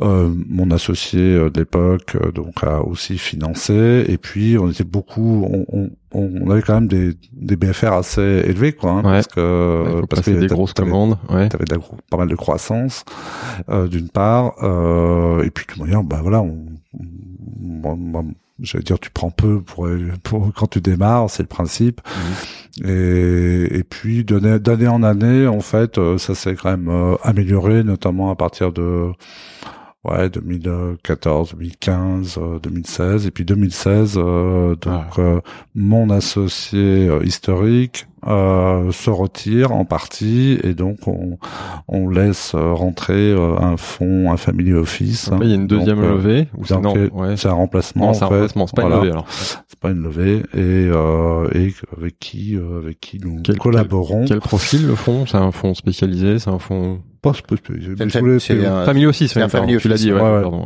ouais. ouais ouais euh, C'est là où Pierre Olivier, parce que 2016 c'est l'année où tu arrives, j'imagine Ouais, qu'il y a rien, il y a une committance entre ouais. les deux. Ouais. et et en fait euh, il y avait plusieurs candidats à la reprise en fait des participations de mon associé historique et j'ai choisi celui qui me paraissait humainement le plus intéressant. Minoritaire, hein, tout ça. Toi, t'étais encore majoritaire Non, j'étais déjà tu- minoritaire parce que ça Ah, n'a pas vraiment d'importance pour Ouais. moi. Ce qui est important, c'est d'avoir euh, surtout le, les rênes pour euh, pour euh, appliquer une stratégie et euh, euh, imaginer en fait l'histoire de la marque, de l'entreprise, etc. Quoi. Le reste, enfin pour moi, c'est pas. C'est- C'est c'est très bizarre, mais parce, mais parce que beaucoup de gens euh, croient beaucoup à, la, à ce pouvoir que, que, Garder que peut amener, garder le contrôle, mais le contrôle, le contrôle fait par les compétences, hein, c'est tout. Quoi. Faut être bon et en plus la, la marque, euh, Voilà, l'entreprise porte voilà. euh, ton ton nom. Donc euh, et 2016, donc c'est l'arrivée de Pierre Olivier. C'est lié, c'est ouais. c'est ce family office qui te suggère l'idée de t'entourer. Comment ça se passe ça? Trois candidats, mais j'ai pris lui. Trois candidats dans les Candidat de, de pas du donc famille de, en de DG, en DG, trois candidats, mais Pourquoi à un moment tu te dis qu'il te faut un DG euh, parce qu'on a on a quand même tendance, au, tu vois, ça faisait euh, euh, donc euh, 20 ans, on va dire, euh, et 20 ans, on peut quand t'es un peu intuitif ou un peu entre guillemets créatif, euh, il te manque quelquefois. Enfin, tu regardes toujours en fait les ce qui se passe dans ton entreprise avec euh, au travers ce prisme-là. Et ce qui fait que euh, peut-être que tu peux rater des choses, euh, soit des étapes, euh, soit des un, un- un mode de réflexion qui pourrait t'emmener vers autre chose. Et ça, c'est euh, c'est très lié, c'est culturel quoi. Donc euh, ou c'est lié à l'éducation ou à ton parcours, à ton histoire. Et donc il faut se faire aider quoi. Donc euh, Et vous êtes rencontrés comment? Vous pouvez nous raconter un petit peu? Eh ben, allez-y. On s'est rencontrés parce que donc Alain m'a donné rendez-vous dans le dans un restaurant Gare de Lyon, d'ailleurs au Train Bleu, qui est un de nos Ah oui. beaux, beaux clients, euh, pour un café l'après-midi. Donc je connaissais pas du tout Alain et j'avais été euh, en contact avec euh, le Family Office qui m'a dit bah voilà. Euh, est-ce que est-ce que est-ce que tu veux rencontrer Alain qui a une boîte de jus de fruits? Je connaissais pas la marque de jus à l'époque. Je l'avais probablement croisé dans des mariages ou soirées, euh, Soirée mondaine. soirées, Les- soirées les- mondaines. Les jus par Alain. Euh, non, voilà. les jus. Soirée- euh, non, Alain, en soirée mondaine, euh, c'est compliqué. c'est extrêmement rare. Euh, et je me souvenais de cette, euh, je me souvenais de cette palette de couleurs. Et en fait, j'ai vu la photo. de- D'ailleurs, je, je crois que je vous l'ai jamais dit, mais Ah oui. cette photo de de- d'une gamme de jus comme ça, je me suis dit tiens, c'est beau ce truc, euh, Mhm. c'est c'est harmonieux. Non, mais c'est d'intimité. non. et et du coup, euh, moi j'ai une partie de ma famille, donc aussi les grands-parents agriculteurs. Ok. Le club. Ouais, mais plutôt côté euh, côté euh, dans l'Aisne, donc euh, côté céréalier. Et puis j'ai un grand oncle et un tout petit peu de famille dans le Champagne parce que je suis rémois. Ouais. Et, et j'aime bien les j'aime bien les beaux objets, j'aime bien les belles marques, j'aime bien les produits du terroir. Là, je me dis tiens, c'est c'est c'est ça peut être vraiment sympa de le rencontrer, intéressant. Et donc on se retrouve, on passe euh, trois heures à discuter au train bleu euh, de tout, de rien. Euh, moi, je le, je le, je le, je le contredis assez rapidement sur certains sujets euh, business, marketing, produits. Je comprends pas. Je lui dis mais pourquoi vous faites ça? Pourquoi? Et, et, euh, et en fait, on a une g- grand, grande rencontre. Enfin, très, très. Qu'est-ce qui t'a plu du coup chez chez Alain? C'est cette capacité à discuter de tout, de rien, à accepter la contradiction, à, à faire la place très vite. Euh, je pense son sens de l'humour aussi. Ouais. Euh, et, et je me suis tout de suite senti très bien. Et je me suis dit, tiens, il y a un fondateur qui a le nom de sa marque, qui a créé sa boîte depuis 20 ans, qui est capable de laisser la place à un petit jeune. À l'époque, je crois que j'avais 32 ou 33 ans. Ouais. Pas fait grand chose de ma vie à part euh, Quand même. un peu réfléchir. oui, mais tu bon, quand tu fais euh, des présentations et du conseil et t'as jamais tenu un, un- vraiment une boîte. Et, et, et en fait, je crois qu'on s'est l'un et l'autre dit tiens, ça peut ça peut fitter. Ouais. Très Euh, complémentaire. Ouais, très complémentaire, euh, avec une vraie sympathie, une, une vraie amitié. Je crois qu'aujourd'hui on peut le dire, on a une, une vraie amitié euh, et, et qui n'a cessé de se développer avec euh, des profils vraiment très différents. Et c'est aussi ça. C'est-à-dire que je me suis dit, tiens, euh, là où Alain est très produit, très créa, très, euh, moi je vais peut-être plus pouvoir me développer sur la partie management, développement commercial, euh, la relation aussi avec la, la- le, le fonds d'investissement. Ouais. Voilà. Et voilà. Et toi Alain, du coup, qu'est-ce qui t'a qu'est-ce qui t'a plu chez Pierre Olivier? allez-y, dites-le. Il a l'air- Il a l'air gêné. non, mais c'est Non, non, c'est- On veut savoir. On, on, on, Euh, coupe- l'enregistrement. Non, non, non, non, non, non, non, non, non, non, non, mais c'est, mais c'est un, c'est, j'ai déjà dit de toute manière en plus. Euh, non, mais c'est vrai qu'il y avait plusieurs candidats. Moi, j'avais plutôt eu euh, effectivement un très bon, un très bon fit avec euh, avec Pierre Olivier. Et, et à la fin du deuxième ou du troisième rendez-vous, non, on a fait combien de rendez-vous? Deux, trois, trois, je crois. trois. Ouais. Hmm. Mais à la fin du premier, je dis. Il a un peu, il a un peu de gras sur le bide, il doit aimer la bouffe. Voilà. Ah, j'avais Je entendu, que- j'avais entendu une, une, une réponse, je pense pas ouais, ça va me plaire, ça. Voilà. Cela dit, c'est ce qu'on pose souvent en entretien comme question. C'est, c'est d'ailleurs, Pourquoi c'est euh, non, on peut à ta taille. Ça non, arrivé ça, on, souvent, ça, on mais- peut- ça, on peut plus faire ça. je libère. Mais Non, c'est, c'est qu'est-ce que, qu'est-ce que vous aimez manger? Ouais. Quel est votre coup de cœur en restauration? Ouais. Euh, En vin Parce que et en général, quand on nous dit qu'on va pas au resto, qu'on boit euh, pas du tout d'alcool, ça refroidit ou, un euh, peu. Hein.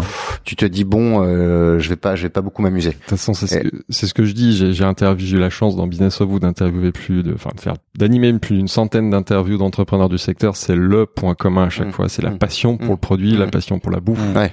J'ai rarement Ouais. vu, euh, D'ailleurs, c'est pour ça, on pose toujours cette question pourquoi la bouffe, mais j'ai toujours la même réponse. Ah, bah, je suis passionné, j'adore cuisiner ou j'adore aller dans les restos. Mm, mm. Donc ça, tu l'as senti, Alain, chez Ouais, Olivier. C'était juste pour, euh, c'est un peu la- l'anecdote qui. Mais je, Mais je me doute que c'est pas ça. Je l'avais dit quand même à Pierre Olivier. Et puis c'est vrai qu'il y y a aussi euh, ce, ce, ce, ce qu'on a aussi en commun, c'est ce regard qu'on pose sur euh, sur l'autre, mais pas entre nous, hein, sur- l'autre d'une façon générale, parce que la considération, la, le respect, euh, découvrir des talents, faire monter les gens, euh, ça c'est quelque chose qui nous anime, je pense, au, au jour le jour. C'est vraiment un sujet qui nous qui nous tient à cœur, parce que euh, l'entreprise et, et Reprendra ou rebondira là-dessus, mais euh, pour nous c'est une communauté, euh, c'est de, de femmes et d'hommes. Enfin, en tant que, que dirigeant ou même fondateur ou directeur général, en fait, on se doit de, de créer un lieu où on peut y trouver euh, d'épanouissement, une certaine forme de bonheur en fait, euh, qui est liée effectivement encore une fois à ce respect, à cette considération. Donc euh, Et toi, cette, est très nous rassemble et nous anime en fait. Et Pierre Olivier, du coup, comment toi tu arrives à prendre ta place aux côtés d'un d'un président fondateur dans, dans, dans l'entreprise porte le nom? Ah, pas de facile, ouais. Non, c'est pas facile et bah déjà le premier le premier élément important c'est qu'il faut aller sur il faut aller sur place beaucoup sur le lieu de- euh, sur- dans sur le- l'équipe, ouais, sur le euh, lieu de production. près de l'équipe de prod, ouais. enfin, ou des équipes. Ouais ouais. locales, ouais. Mais au départ il y a enfin donc c'est en, en fin 2016. Euh, moi je crois que l'entreprise était à Lyon. Parce que j'avais lu que Alain habitait au sud de Lyon. Je me dis c'est chouette, je vais déménager, c'est une belle ville Lyon. Puis en fait, j'apprends que c'était à Valence, qui est une Ah. très belle ville, mais euh, Ça t'a moins petite. chauffé. ça m'a un peu moins chauffé et je me suis dit oulala, il va falloir que je passe euh, trois quatre jours à Valence. euh, donc assez vite, j'ai dit Alain en fait, ça va être compliqué. Mhm. À l'époque, je suis pas marié, j'ai pas d'enfant et je me dis il faut quand même que je trouve un petit équilibre de vie. euh, Et je suis pas sûr qu'à Valence. euh, Et là, il me dit non, mais en fait déjà, vous vous vous, vous pourrez ouvrir des bureaux à Paris, faire des allers-retours. Il y euh, avait pas de bureau à Paris à l'époque. non, il n'y a Ouais. pas de bureau du tout à Paris.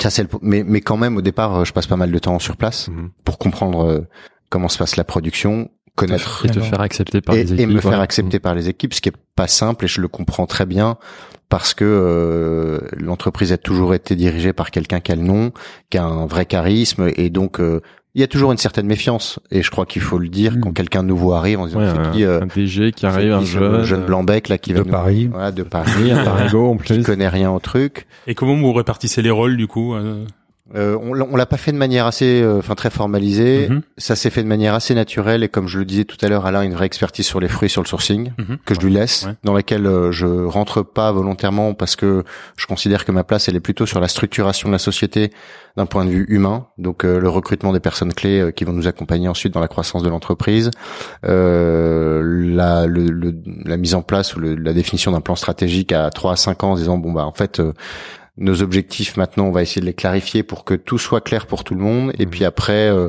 il y a d'autres sujets, euh, le développement commercial en France et à l'export, Ouais. euh, le digital, qui est un gros sujet aussi euh, Mhm. que j'essaye de prendre en main. Mhm. Non pas qu'Alain il soit réticent, mais c'est simplement que c'était peut-être plus mon Pas plus de- appétence. de- ouais, voilà. Ouais, et puis euh, mais mais de manière assez générale, on est toujours en train de discuter de tout. Mm. C'est juste qu'on essaye de pas chevaucher sur des sujets sur lesquels l'un a moins de valeur ajoutée que l'autre. Mm. C'est-à-dire que sur la partie design créa, je je je je, je me vois moins ou en tout cas je- j'estime que j'ai moins de valeur ajoutée. Donc je je pense qu'il faut vraiment se répartir les rôles euh, pour euh, voilà pour pas être là et perdre son temps et voilà. C'est clair. Et comment vous faites pour euh, pour arbitrer entre les tensions, entre le temps long et le, le- les, défis du coup de très court terme? Comment comment ça se passe? Alors je- moi je dis souvent qu'Alain est le gardien du temple, Mhm. Donc le temps long. euh, le temps long. Mhm. euh, et, des- du temps et, et moi je viens un peu le chatouiller le chamailler là-dessus en disant euh, attends attends est-ce que tu es vraiment sûr que euh, il faut garder absolument cette vision là sur des sujets de distribution commerciale sur des sujets de produits? Par exemple le bio quand Mhm. je suis arrivé il n'y avait pas de gamme bio Ouais. non pas qu'elle n'aime pas le bio ou que c'était voilà c'est c'est simplement qu'il n'avait pas forcément considéré l'élément Il euh, et le- pas l'afficher. Ouais. euh, il- on va alors- revenir, on a des questions. alors bio, oui, t'as ouais. raison Philibert, parce qu'en fait il y avait euh, il y avait des produits qui étaient bio dans la gamme, Mais c'était pas. mais c'était pas clémé. Oui. Mais on n'était pas qu'aujourd'hui, c'est important. Bah c'est important. On n'était pas certifié bio, on n'avait pas fait, voilà, EcoCert. Donc là, t'es venu le titiller sur ça. Là, je suis venu le titiller et au début, il m'a dit, oh, je crois pas que ce soit nécessaire. Et, et de fait, ça n'avait pas été nécessaire jusque-là ça. Pour développer la, la marque. Et là, tu lui dis non. et là, je lui dis, bah non, parce que important. t'as des hôtels qui commencent à être green label, qui veulent être tout bio. il faut une certification. il faut une bio, certification. Et c'est pas pour ça qu'on va convertir toute la gamme en bio, ce qui aurait été un non-sens parce que les producteurs n'auraient pas été capables de suivre et puis qu'on aurait euh, totalement dilué l'ADN de la marque qui était plutôt sur la gourmandise, sur le plaisir. euh. Mais voilà, c'est sur des éléments comme ça. que Donc là, t'as obtenu gain de cause. Il Là, j'ai obtenu gain de cause, mais parce qu'en fait, au fond de lui, il Ah, était. il fait un signe non. Non, non. Ah. En, en fait, parce que c'est pas, euh, c'est c'est pas dans le sens, euh, on- je mets en place quelque chose, un argumentaire où je défends ma position pour obtenir gain de cause. En fait, c'est que, euh, comme je rebondis un peu sur euh, ce que dit Pierre Olivier, c'est que euh, lui me- m'emmène sur des sujets que je n'avais pas traités avec cet angle de vision ou cet angle d'approche, en fait, Euh, et je l'emmène aussi sur euh, sur des sujets qui étaient peut-être un peu trop éloignés de son expérience ou de son vécu, quoi. Chacun. Et donc il y a une espèce de d'auto-alimentation quand euh, il dit euh, bon le design machin etc. Mais n'empêche que la dernière créa qu'on a fait euh, en avant-première, je lui montre, je fais on en est là. Bien sûr. Vous en pensez quoi entre celui-ci et celui-là? C'est-à-dire en fait on se euh, Challenger ou. non, non, on se challenge pas, c'est Ouais. juste qu'en fait, on se complémente Ouais, voilà. vraiment et qu'on on se fait confiance. En fait, on fait confiance à l'autre sur des sujets où il y a plus d'expertise, etc. Mais on se consulte beaucoup. On n'est pas chacun dans nos univers, en fait. On est beaucoup en, C'est une organisation En- assez bicéphale, assez- et, ouais. et chacun vient quand même un petit peu nourrir l'autre, Bah, challenger oui. l'autre. Après, c'est Oui, oui, oui. vous décidez à deux, ou peut-être qu'il y en a quand même un qui décide. Bon, bref, euh, qui décide Qui a le dernier mot?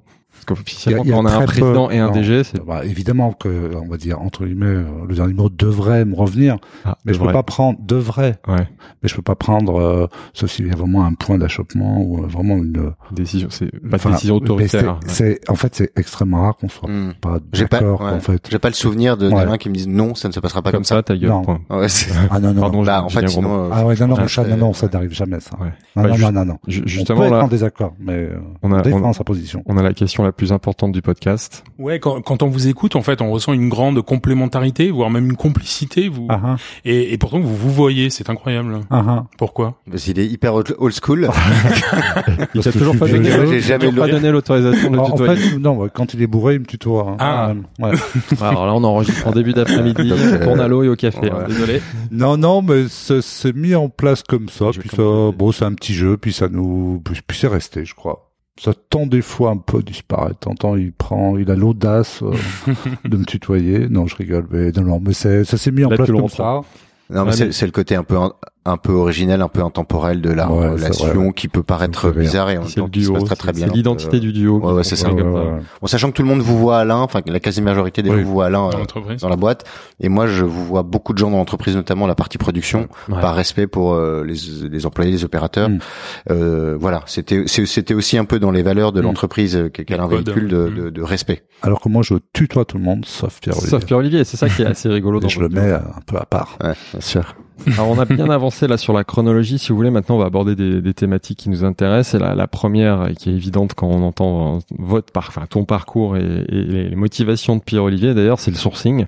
Et justement, je vais m'adresser à Pierre Olivier d'ailleurs pour essayer d'équilibrer un peu les temps de parole. Mais après, évidemment, Alain euh, complétera. Euh, Pierre Olivier, comment est-ce que que vous sélectionnez aujourd'hui vos matières premières chez Alain Mia Est-ce qu'il y a ça, ça fait rigoler. ça fait rigoler là, surtout qu'en plus tu nous as dit que c'était le sujet d'Alain, mais ça, m'amuse. c'est un très bon exercice. Ça m'amuse de te poser la question à toi. On laisse. voilà, comment vous travaillez? Qu'est-ce qu'il y a un cahier des charges? Alors le, on, le sourcing, on le fait. Ouais, le, premier critère, c'est le bon. Ouais. Avant tout. Où est le bon fruit? Mhm, Où est la ouais. bonne matière première? Euh, Avant avant tout le reste. Mhm. De fait, il se trouve qu'il y a beaucoup de choses bonnes autour de l'usine. Donc, Donc, si on peut du bon Ouais. et local, on le fait. Mhm. Euh, alors je connais plus la stat exacte, mais je crois qu'on a plus de 50% de nos fruits qui sont français. Ouais. Et dans ces fruits français, on a, euh, vous vous souvenez Alain de, de- du, du, de la- du pourcentage, mais Euh, 85% des fruits qui peuvent être produits en France, en fait, viennent dans un rayon de moins de 200 km. D'où l'emplacement à Valence. Exactement. Parce qu'on est dans un Exactement. bassin de production. euh, mais donc le le, le, le, le premier critère c'est la c'est la qualité euh, organoleptique Ouais. et gustative de la matière première qui fait 90% 80% du jus de fruits. Et de sa qualité. tu la ra- comment vous la rationalisez? J'imagine c'est par la dégustation. Ou est-ce qu'il y a des critères scientifiques, comme dans le vin, on va les mesurer, je sais pas, l'acidité. Donc il y a quelqu'un qui goûte. On goûte. Et c'est qui on? Bah, moi, j'en fais pas mal. Donc c'est toi historiquement de toute façon qui. Ouais, qui moi, historiquement, parcours, mais euh, euh, l'expertise est là. hein. euh, Il y a quand même Cédric aujourd'hui qui goûte très bien, donc Qui est notre, directeur industri- Ouais, directeur des industriel, opérations, ouais. et qui euh, qui est avec nous depuis trois ans. trois ans. Euh, il y a Aurélie à la R&D, euh, au service qualité, responsable de, de la qualité, qui est d'ingé- aussi un ingé agro et qui goûte très très bien et qui est franchement qui est qui, qui sait ce que je veux maintenant et, et, et quelquefois elle, elle valide elle-même en fait des, des achats. Ouais. Donc voilà. Mais c'est avant tout effectivement, comme dit Père Olivier, c'est le en fait, c'est le goût, mais le goût, en fait, il n'est pas. Euh, vous savez, quand vous achetez, par exemple, euh, on vous propose un, un- la définition en fait d'une matière première euh, qu'on vous propose, elle est définie par des euh, par des euh, des résultats physico-chimiques. Ouais. Donc acidité, Ouais, sucre, etc. Mais en fait, les arômes, euh, ce qu'on en perçoit, c'est pas, on peut pas le coucher sur un papier. C'est, on, on se dit juste, ouais, je sens bien, c'est pas mal, c'est trop mûr, c'est pas assez mûr, euh, j'aime pas, je crois que ça va pas le faire. En fait, c'est ce qu'on fait. Hein. Le, le- le capteur le plus complet, c'est le palais, la langue. Quoi. Bah voilà, c'est tout. Et puis après, ça a l'expérience. euh, je sais pas, c'est le vent du sud, c'est le vent du nord, euh, c'est pas la bonne période. euh, attendons euh, 1er septembre pour acheter les tomates ou le 15 octobre parce qu'on aura des jeux îlots et que ce sera plus euh, concentrique, voilà quoi. Mais voilà, ça s'arrête là. Mais c'est le goût, le goût, le côté le bon en fait. Ouais. Voilà. C'est ça notre définition du bon à nous.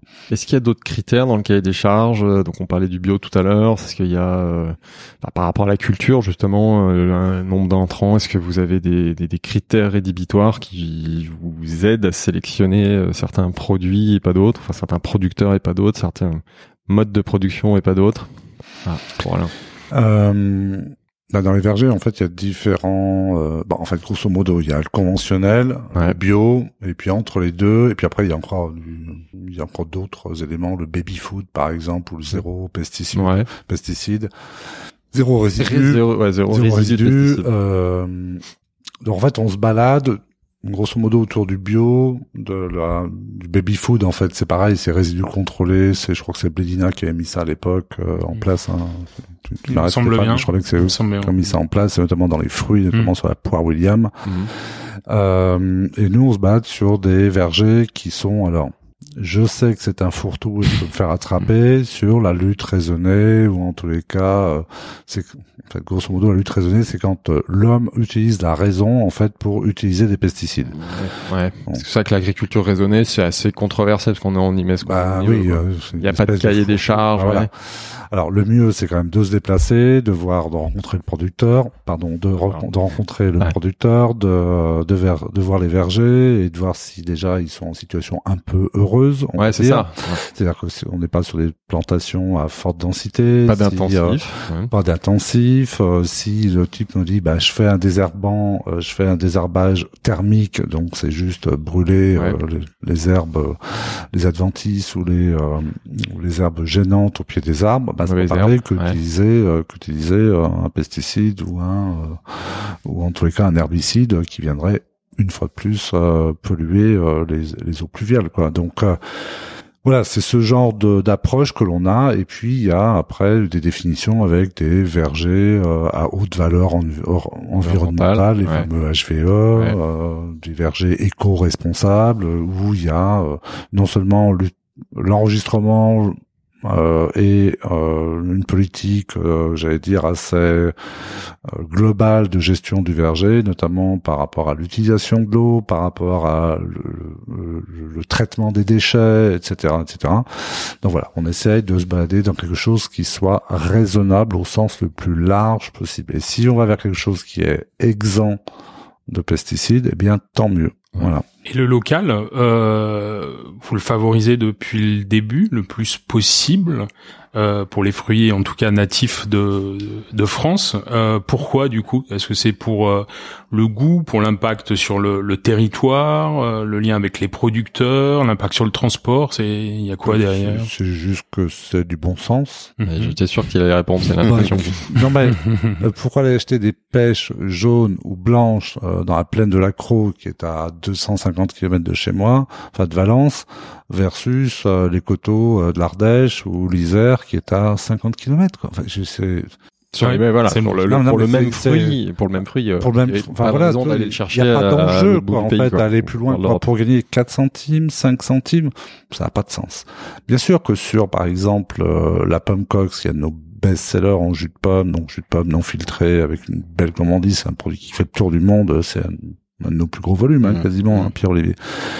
Là, ça, ça, ça demande des conditions pédoclimatiques très particulières, parce que c'est une, euh, une famille de variétés, la Cox, qui est d'origine du Kent, sud de Londres, donc dans ces zones de production fruitière en Angleterre. Et les, pour retrouver les mêmes conditions pédoclimatiques, en fait, il faut aller en Normandie. Donc là, il y a un verger qui est à 20 minutes de Caen, à Fontenay-le-Marmion, et euh, bah, là, je peux pas en acheter ailleurs. Hmm. Ouais. Parce que même... Parce que euh, tu veux cette variété, tu veux ce parce goût-là. que je veux ce On goût-là va en parler si après avec tu les exotiques, euh, mais voilà, ouais, ok, on fait ouais. ailleurs, ça marchera pas. Donc là, effectivement, là, je suis pas, je suis pas dans le bassin euh, de la haute vallée du Rhône. Ouais. quoi. Je suis obligé d'aller en Normandie parce que je veux cette spécificité là. Que- comment vous organisez avec les avec les fournisseurs? C'est à chaque fois vous bossez, en- enfin avec les producteurs, c'est en direct ou il y a quand même des intermédiaires? Euh, Comment ça marche? Pour, Ça- Dans votre cas. T'as t'as deux cas de figure en fait. Tu peux, on essaie de plus en plus de travailler ce qu'on appelle en brut de cueil, c'est-à-dire en fait ce qu'on appelle en bord verger, c'est-à-dire on va une parcelle ou d'un groupe de parcelles Ouais. en fonction de nos besoins, de la conduite culturelle, euh, encore une fois des euh, des densités par hectare, etc. Euh, et là, on, on, on va acheter la récolte entière. Ouais. Et donc c'est plus cher. Euh, parce qu'il faut que le producteur gagne sa vie pour l'avoir été Ouais. et pour avoir aussi des relations, euh, j'allais dire euh, agréables, constructives, et que en cas de pépin, c'est-à-dire euh, quand le marché explose euh, parce qu'il y a une une offre trop faible et qu'il y a peu, euh, il y a beaucoup de demandes et une offre trop faible, eh bien donc, évidemment, tu te retrouves en situation un peu euh, tendue, ou que c'est le contraire, il y a plutôt une offre euh, très forte et peu de demandes parce que les conditions climatiques, parce qu'il y a une surproduction, bref. Ben nous, on essaye d'avoir quelque chose d'un peu lissé, quoi. Ouais. C'est-à-dire payer peut-être un peu plus cher que les cours euh, du fruit euh, frais euh, quand ça va mal. Mm. Puis quelquefois on se fait un peu moins assassiner euh, quand les cours s'emballent, quoi. Tu vois, donc c'est avoir cette relation avec les Tes producteurs. partenaires te le rendent dans les périodes plus Ouais. compliquées. Et C'est-à-dire que tout ça- une relation durable avec eux, Voilà. ils te le rendent dans les Bah, périodes les plus compliquées. plus les plus vieilles parcelles, on, ça fait plus de 20 ans qu'on est sur le même producteur, quoi. En pêche de vigne, dans un village à côté de chez moi, quoi. D'où l'intérêt de bosser là, en direct avec les producteurs, et en même temps d'installer une relation durable. Bah oui. Et même si avec ce producteur, et je salue s'il m'entend, euh, chaque année on se dispute parce que euh, parce qu'il est pénible, parce que je suis pénible et que euh, on n'est pas d'accord sur le le pourcentage de pourris ou celles qui sont trop mûres, etc. Mais c'est de c'est bonne guerre, quoi. Donc- Mais n'empêche que chaque année, en fait, j'achète auprès de lui, quoi. Et tu dis qu'il y a les deux modèles, donc là c'est en direct producteur, et il y a, tu Et le travailles aussi deuxième via des modèle- intermédiaires. Fait des intermédiaires. Les intermédiaires, alors, ce sont des ce qu'on appelle des organ des OP, en fait, des organisations de producteurs, qui peuvent être des coopératives, des Coopératives, groupes. ouais. Et là, c'est euh, soit un, lot défaillant, qui est donc un apport d'un producteur qui est défaillant. À ce moment-là, s'il est intéressant pour nous, parce que généralement il est un peu trop en avance, enfin en surmaturité. S'il n'est pas trop en surmaturité, il peut nous intéresser. Ou sinon, c'est quand c'est en surmaturité, en sortie de calibrage, en fait, ce qu'on appelle un écart de tri. Alors, écart de tri, c'est un peu moche, mais ça veut pas dire que c'est des pourris en fait. Hein. Ouais. C'est-à-dire, c'est on fait sortir en fait ce qui pour le marché du frais est trop avancé et pour nous en fait nous correspond tout à fait. Oui. Voilà et ça on le fait, ça nous arrive de le faire sur l'abricot et sur certaines variétés de pêche. Voilà. Donc là il y a un intermédiaire. Enfin c'est une organisation de plusieurs C'est une producteurs, organisation donc de c'est un plusieurs, un c'est. OP, ce qu'on appelle une OP. Ouais. Ouais. Et du coup, le type de relation que tu as avec les producteurs, euh, c'est- on s'interrogeait là-dessus avec Stéphane, mais tu nous as un peu répondu. répondu. Est-ce que ça vous t'est déjà arrivé avec un producteur avec qui tu as une vraie relation durable, euh, chez qui tu commandes Mm. tous les ans des, des je sais pas Mm. comment tu dis, les campagnes euh, saisonnières, enfin de fruitières. Mm. S'il y a une année, le, la récolte est pas à la hauteur, ça t'est déjà arrivé de dire, bah non, mon coco, malheureusement, là, ça correspond pas à mes critères, même si on bosse ensemble depuis 10 ans, je peux pas acheter. Alors oui, ça arrive. hein. C'est extrêmement rare. Alors je dis pas mon coco, c'est pas bon ce que tu fais. je dis euh, non, ça va pas le faire parce que là on est. Alors généralement c'est toujours lié à des conditions climatiques assez extrêmes, euh, notamment des périodes de froid ou de non ensoleillement. Ou... Donc il peut pas grand chose, malheureusement, donc t'as pas envie le rien. Pas envie de le planter, mais après t'as une obligation de produit fini de qualité. Comment t'arbitres? Eh ben, tu changes de région. Ouais, mais du coup tu lui commandes pas. Du coup, je façon, commande pas, il le ou alors je le commande et je le passe en mélange avec. Ouais, à ce moment-là tu trouves une autre produits. Destinée. trouve, euh, euh, une solution, mais euh, c'est, on n'est pas. euh, si on est toujours dans cette. Encore une fois, euh, tout à l'heure, je disais que cette, cette la, la considération de l'autre nous anime quand même. euh, pas mal euh, Pierre-Olivier et moi, mais c'est c'est pas qu'envers nos collaborateurs, c'est aussi envers tes clients et c'est aussi envers tes fournisseurs. hein. Ouais. C'est un écosystème. Hein. Là, je veux dire, c'est pas, tu peux pas faire autrement. hein. Et, et c'est aussi pour ouais. ça qu'on a, on a, on n'a pas d'offre avec des parfums qui sont localisés avec des régions. Oui, il y a pas. On a une, on a une euh, variété de de, la Ouais, provenance. Parce que si tu, si tu dis abricot du Roussillon, t'es obligé de commander tous les bloqué. ans. ouais. Alors, nous, on a un abricot bergeron. En l'occurrence, il se trouve que la zone une est très variété, mais localisée. qui est forcément euh, attachée à une localité. Mais par exemple, sur la poire William, tu peux en avoir dans notre région, mais pas que. Et Très donc, bon exemple, Et ouais. donc, tu Vous communiquez peux. pas sur- vous communiquez pas sur le terroir. Non. Non. On communique pas sur le terroir, sur la variété qui est, qui est, qui est euh, pour nous plus emblématique. Bon, déjà qui sublime plus le fruit Ouais. qu'un terroir. Et un terroir, c'est beaucoup utilisé dans la grande distribution. Ah, donc c'était aussi un peu, je pense, le contre-pied contre-pied qui a été pris euh, au départ. Et puis ça permet d'aller assure plus de s'approvisionner. flexibilité. quoi. Exactement. Mhm. plus de flexibilité. Après, ça pourrait être intéressant de, de, de comparer. Là, vu que évidemment depuis le début, tu as positionné ta marque, enfin ta marque, l'entreprise, avec le, dans le parallèle euh, avec le vin, ça peut être assez rigolo d'aller identifier sur un même millésime euh, deux expressions différentes d'une même variété. Alors peut-être c'est peut-être Ouais. trop intellectuel, mais ça peut être assez rigolo. Alors, ce- ce- ça pourrait être rigolo, sauf que ce serait pas perceptible par. euh, Après, ça pourrait exciter de une distribution haut de gamme euh, en Mm. épicerie, surtout ces sommeliers. Ouais. Mais bon, je suis d'accord c'est pas pour le plus grand nombre. Mais après, Ouais, c'est pas pour plus grand nombre. Et puis, euh, enfin, nous on fait toujours attention à, à ne pas devenir prétentieux. Ouais. Euh, hier, j'étais sur une intervention sur les quatrièmes années à l'Institut Paul Bocuse pour leur parler du Ah marché ouais, du fruit, etc. Enfin Mm. bref, euh, c'est trois heures d'intervention. Et je leur dis à chaque fois, je fais attention, hein, euh, je fais en dégustation là, vous allez analyser la fraîcheur aromatique, euh, la, la, la puissance aromatique et la texture. Mais on va pas aller dire euh, c'est soyeux, euh, euh, on a des, des, des, des persistances euh, de folie, etc. Non, ça reste un jus de fruits qui doit avoir, euh, qui doit être simple à comprendre. C'est vraiment ça. Et donc quand on dit la fraîcheur aromatique, c'est-à-dire que c'est la capacité qu'a un jus ou un nectar à, à refléter le fruit frais, la puissance et l'explosivité des arômes, et la fin de bouche, et la, enfin, et la texture, c'est la texture. Voilà. D'accord. Et pourquoi la concu- pourquoi la concurrence ne travaille pas comme vous du coup? On y revient, si Je ne sais rien du tout. Pourquoi elle, quand elle travaille pas, tu veux dire au niveau stratégique, euh, mais de la concurrence Est-ce de, qu'elle de pourrait- PME comme qu'elle- nous? Est-ce qu'elle pourrait, je veux dire, se permettre euh, On parle d'accessibilité prix, on parle Mm. beaucoup de qualité. euh, je me demande en fait, est-ce qu'on peut arriver à, à concilier la, la la quantité, la masse et la qualité? Comment on fait? Est-ce que c'est possible en Non. fait? Non, tu peux pas, euh, tu peux pas être sur euh, faire 150 millions d'unités et travailler du bergeron avec l'acidité que je souhaite et euh, les sucres que je veux. Donc pas- la qualité n'est pas soluble dans la quantité. Non, Ça serait En pas- fait, ouais. tu tu tu pourrais pas Ça, parce une que question euh, très importante. Enfin, une une grande marque en jus de fruits, elle a une obligation de positionnement prix, quoi. Enfin, parce qu'elle a ses compétiteurs. quatre- Je crois que 80% du volume est passé en grande distribution, donc Ouais. euh, c'est des compétiteurs qui sont quand même euh, sont à côté de toi, quoi. Ouais, et puis là, on- la différence, se fait par le prix. Et la différence se fait aussi par le prix, par le prix, bon, par le package, ouais. parce que dit la marque, etc. Ok, mais Mhm. c'est quand même en fait, tu as une amplitude de prix entre le moins cher et le plus cher qui est quand même, euh, c'est pas, pas énorme quoi. Nous, on veut pas être là-dedans, quoi, tu vois. Et, et s'ils voulaient eux à arriver euh, à votre qualité ou bah, s'approcher de votre qualité, on serait plus dans ces prix. Ouais, à cette, je- je- j'aime pas trop le mot qualité parce que je trouve ça assez subjectif, mais en tous les cas, à, Cahier des charges. Ah, ouais, Ouais. pas ce qu'il y a des charges, mais à cette euh, volonté de faire quelque chose de très différent, euh, ça demanderait une organisation euh, matière première, logistique, euh, mais quasiment impossible à réaliser quoi. Enfin, tu vois, nous, euh, ce qu'on fait en termes d'organisation, euh, des fois, c'est c'est quand même chaud patate en, sur les plannings de production entre Mm. un coup de vent, un coup de chaleur, etc. Donc, imagine que tu fais ça sur un volume qui est Très grande à peu près ouais, 200 ouais. fois le nôtre. Ça marche pas.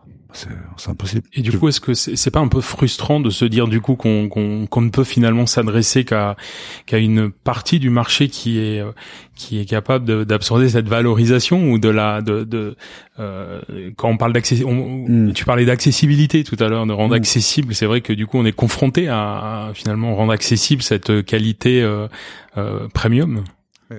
C'est quoi l'accessibilité? C'est d'avoir. Euh, euh, Est-ce que c'est une accessibilité physique, c'est-à-dire euh, n'importe où tu vas, euh, tu peux trouver du Alamia et tu tends le bras et tu prends une bouteille.